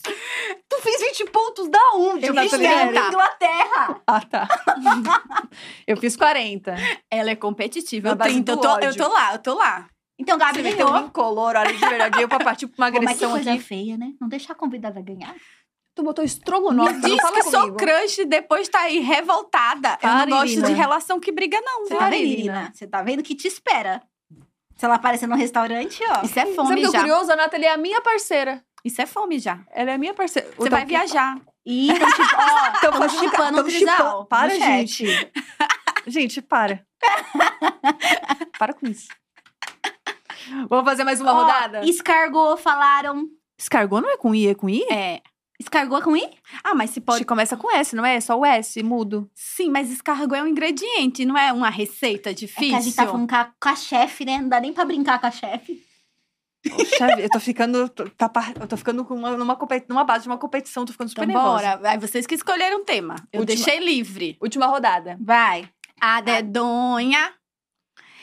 É, F, G, H. Aí vai. Não, vamos Não, de H novo. é É, passa. Vamos peraí. já bular a regra. A dedonha. Vão. É, Nossa. F, G, H, I, J, K, L, M, N, O. Um, dois, três e valendo. Ixi. Eita porra. Esse do crush pega, né? Pega. Tá, peraí, tá muito difícil. Ai, meu Deus. Nossa. Eu tô péssima Ai, de socorro. memória. Ai, meu Deus, Pô, tô devia ter nervosa. posto animal, o único animal com o que eu conheço. Eita, danada. Ornitorrinco. Ai, socorro. Stop! Porra, eu fiz um! Não, Eu não gosto sério, dessas sério. mental, tô indo embora, Eu até levo a- próxima. Caraca, eu levo É muito a esse sério, tô tipo nervosa. de comportamento que vai fazer as pessoas não aceitarem o convite pro Diacast. Tô passando mal, tô passando mal. Pra passar vergonha, Vamos lá, crush. Ih, tem zero. Eu botei Otto, que é um chefe do TikTok. Quem quiser, pode. A galera sabe aqui. Ah, achava que era o cantor. P- Pode ser também, eu só queria botar o Otto e justificar. Obrigada. Que, qual crush você botou? É, nada. Tava tentando pensar em um rapidão. Não acredito, tá Eu tentando não tenho roubar crush, depois que acabou o crush bagulho. pra mim é um negócio que eu preciso ser crush mesmo. Aí eu penso com ó. Você tava pensando de verdade. A Irina, ela tá jogando de verdade. Gente, Ah, mas será aí, qualquer pessoa? é. Qualquer gato bota qualquer coisa. eu boto, eu vou ela só quer ganhar da gente. Ela tá nessa, nessa vibe. Exato. Vai ter que beijar o Otto agora. Eu, Marca aí o Calma aí, arroba eu sou do Otto. Quem que é Otto? É o chefe Otto do TikTok, Natália Neri, você não me desafie. Ah, tá. Achei que Eu ela sou- inventou um Otto. É muito fácil daí, inventar um Otto. Eu Eu não sei sei. a câmera errada. Já prometeu tirar a roupa e beijar o Otto. Tá dando 100 certo. mil, gente. 100 mil likes, a gente tira a roupa aqui na hora. Comida Vai. favorita. Ovo. E eu sou vegana, ovo vegano daí. Ovo. Só pra deixar claro. Botou ovo vegano? Só pro corte não ir. Polícia vegana. É, é ovo vegano, cara. Botou ovo vegano ou botou ovo? Botou, Botou ovo ovo vegano. Eu sou vegana, então é claro que é ovo Eu não vegano. botei, porque eu tava pensando em uma comida favorita mesmo. Gente, que mundo vocês vivem! Aqui é bagaceira, aqui é competitividade. Amiga, não é biografia, stop. ela tá no nível de. Ela tem que ser muito sincera com Então ela não mesma. precisava do nome favorito, só seria comida. Vamos lá. Cor. Isso, tá, É. me perdoa. Cor, ouro. Ouro. Tchau. Tu botou em color, Irina, você não tem moral alguma. Tá, mentira, eu escrevi ouro agora. deixa. Não, é dourado! Para Gente, eu vou com tirar a isso. fora da Nathalie. A Nathalie não para de Eu já roubar, tô velho. batendo o microfone. Tá, CEP, vai. galera. Eu vou perder com dignidade. CEP zero. Que CEP tu botou? Nenhum, gente. Não é possível, Tem galera. com o. Ô, Uma menina tão inteligente, com tantas habilidades falada aqui hoje, sendo humilhada e descredibilizada no stop. Receita difícil. Ovo. Eu botei ovo pochê. Eu botei o pochê também. Ovo Ai, pochê, ó. Eu, hein, ovo pochê vegano. Ninguém Vou- nunca nem Caraca, fez. vou partir pra agressão. Eu perdi! Uma salva de palmas! Caraca, eu ganhei Perdeu no grandão. stop, mas ganhou na vida. Ganhei na vida. Que bonito isso. Que bonito Gente, isso. perde no jogo, mas ganha no amor. Caraca, eu ganhei grandão, hein, gente? Por isso que tá fez? solteira. Olha, o povo Osasco, gente. Caramba, peraí que essa doeu. Osasco, omelete. Nossa, Caraca, o povo gente, aqui a gente é muito ruim mesmo. Mas E eu... ela tá com cola ainda, porque o povo vai dizendo, né? No Pô, chat. ela tá com cola! O chat aberto! A vencedora foi a Nathalie Neri em segundo lugar. O chat aberto! E... O chat aberto, Gabriela. Nathalie, você Menina, acaba olha. de ganhar. Pelo menos você ganha no amor, gata. Ah, eu sabia que eu nunca fui tão humilhada. O chat Eu aberto. tô solteira, eu tô com um casaco enorme. Eu tô de touca. eu não tô legal. Tá bom? O pessoal da produção falando marmita, marmita. Eu não tô bem. Eu não tô no momento legal, entendeu? E de repente, a única coisa que eu ganhei hoje, eu consegui perder. Começou o programa com a gente vendendo seu corpo. Exato. Então, assim, isso é uma, mesmo. tá uma baixaria? Tá uma baixaria isso aqui? Enfim, gente. Tá me chipando com o chefe Otto agora. O Otto não tem nada a ver com essa história. Manda o corte pra ele, gente, pra gente ver o Manda burburinho. o corte Marca o arroba, todo mundo marcando A do Otto para ver. Ela não sabe mais como me ferrar. Manda um corte pra ele. Ela não sabe mais como me ferrar. Ela quer me ferrar nesse Essa é a programa. ideia, eu, hein? Você que Enfim. falou. São suas próprias palavras. Também falei que você é minha crush. Tá de pé. Acho tão engraçado. Todo podcast eu vou, eu saio com um crush do podcast. Ai, Todo mundo dá em cima de mim. também, Ela é viciada em seduzir. Viciada em ser Sou zero. É com esse clima alto astral, acabando com a minha autoestima aqui que a Natália Neri conseguiu, é, que a gente vai encerrar o programa de hoje. Irina, muito obrigada. Muito Foi tudo. perfeita, Eu cara. amei, amei, me diverti muito. Ai, a gente fica bom. feliz demais. Foi sessão de terapia. Aprendemos Ai, muito Adorei. hoje, né? Aprendemos muito, rimos Também. muito, nos expomos de novo. Pô, Gabi, eu- eu já tô ficando mal. Eu não vim aqui pra isso, eu vim aqui pra fazer um trabalho profissional sério. Mas tu é a primeira a falar merda. A primeira faladeira dela. Como é que pode fazer um negócio Ou desse? seja, é sem credibilidade mesmo, vem aqui pra ser humilhado, mas vale a pena. É Então. isso, perfeito. Espero que vocês tenham gostado tanto quanto a gente. Amanhã a gente tá de volta aqui, meio-dia, entrevistando a Babu Carreira. Vai ser incrível. Maravilhosa. E a programação da Dia TV continua. Inclusive, hoje tem mais um episódio de Atua ou Surta, às 19 horas, o reality show da Thalita Meneguin. Mais algum recado, Nathalie? Meu, a gente espera vocês aqui, tá muito legal, É. tá muito divertido e a presença de vocês no chat é fundamental. Muito obrigada obrigada por mais um ao vivo, né? Valeu, gente. Vamos comer meu cuscuz! Vamos, cuscuz da Irina. Beijo! Gente, que sensação.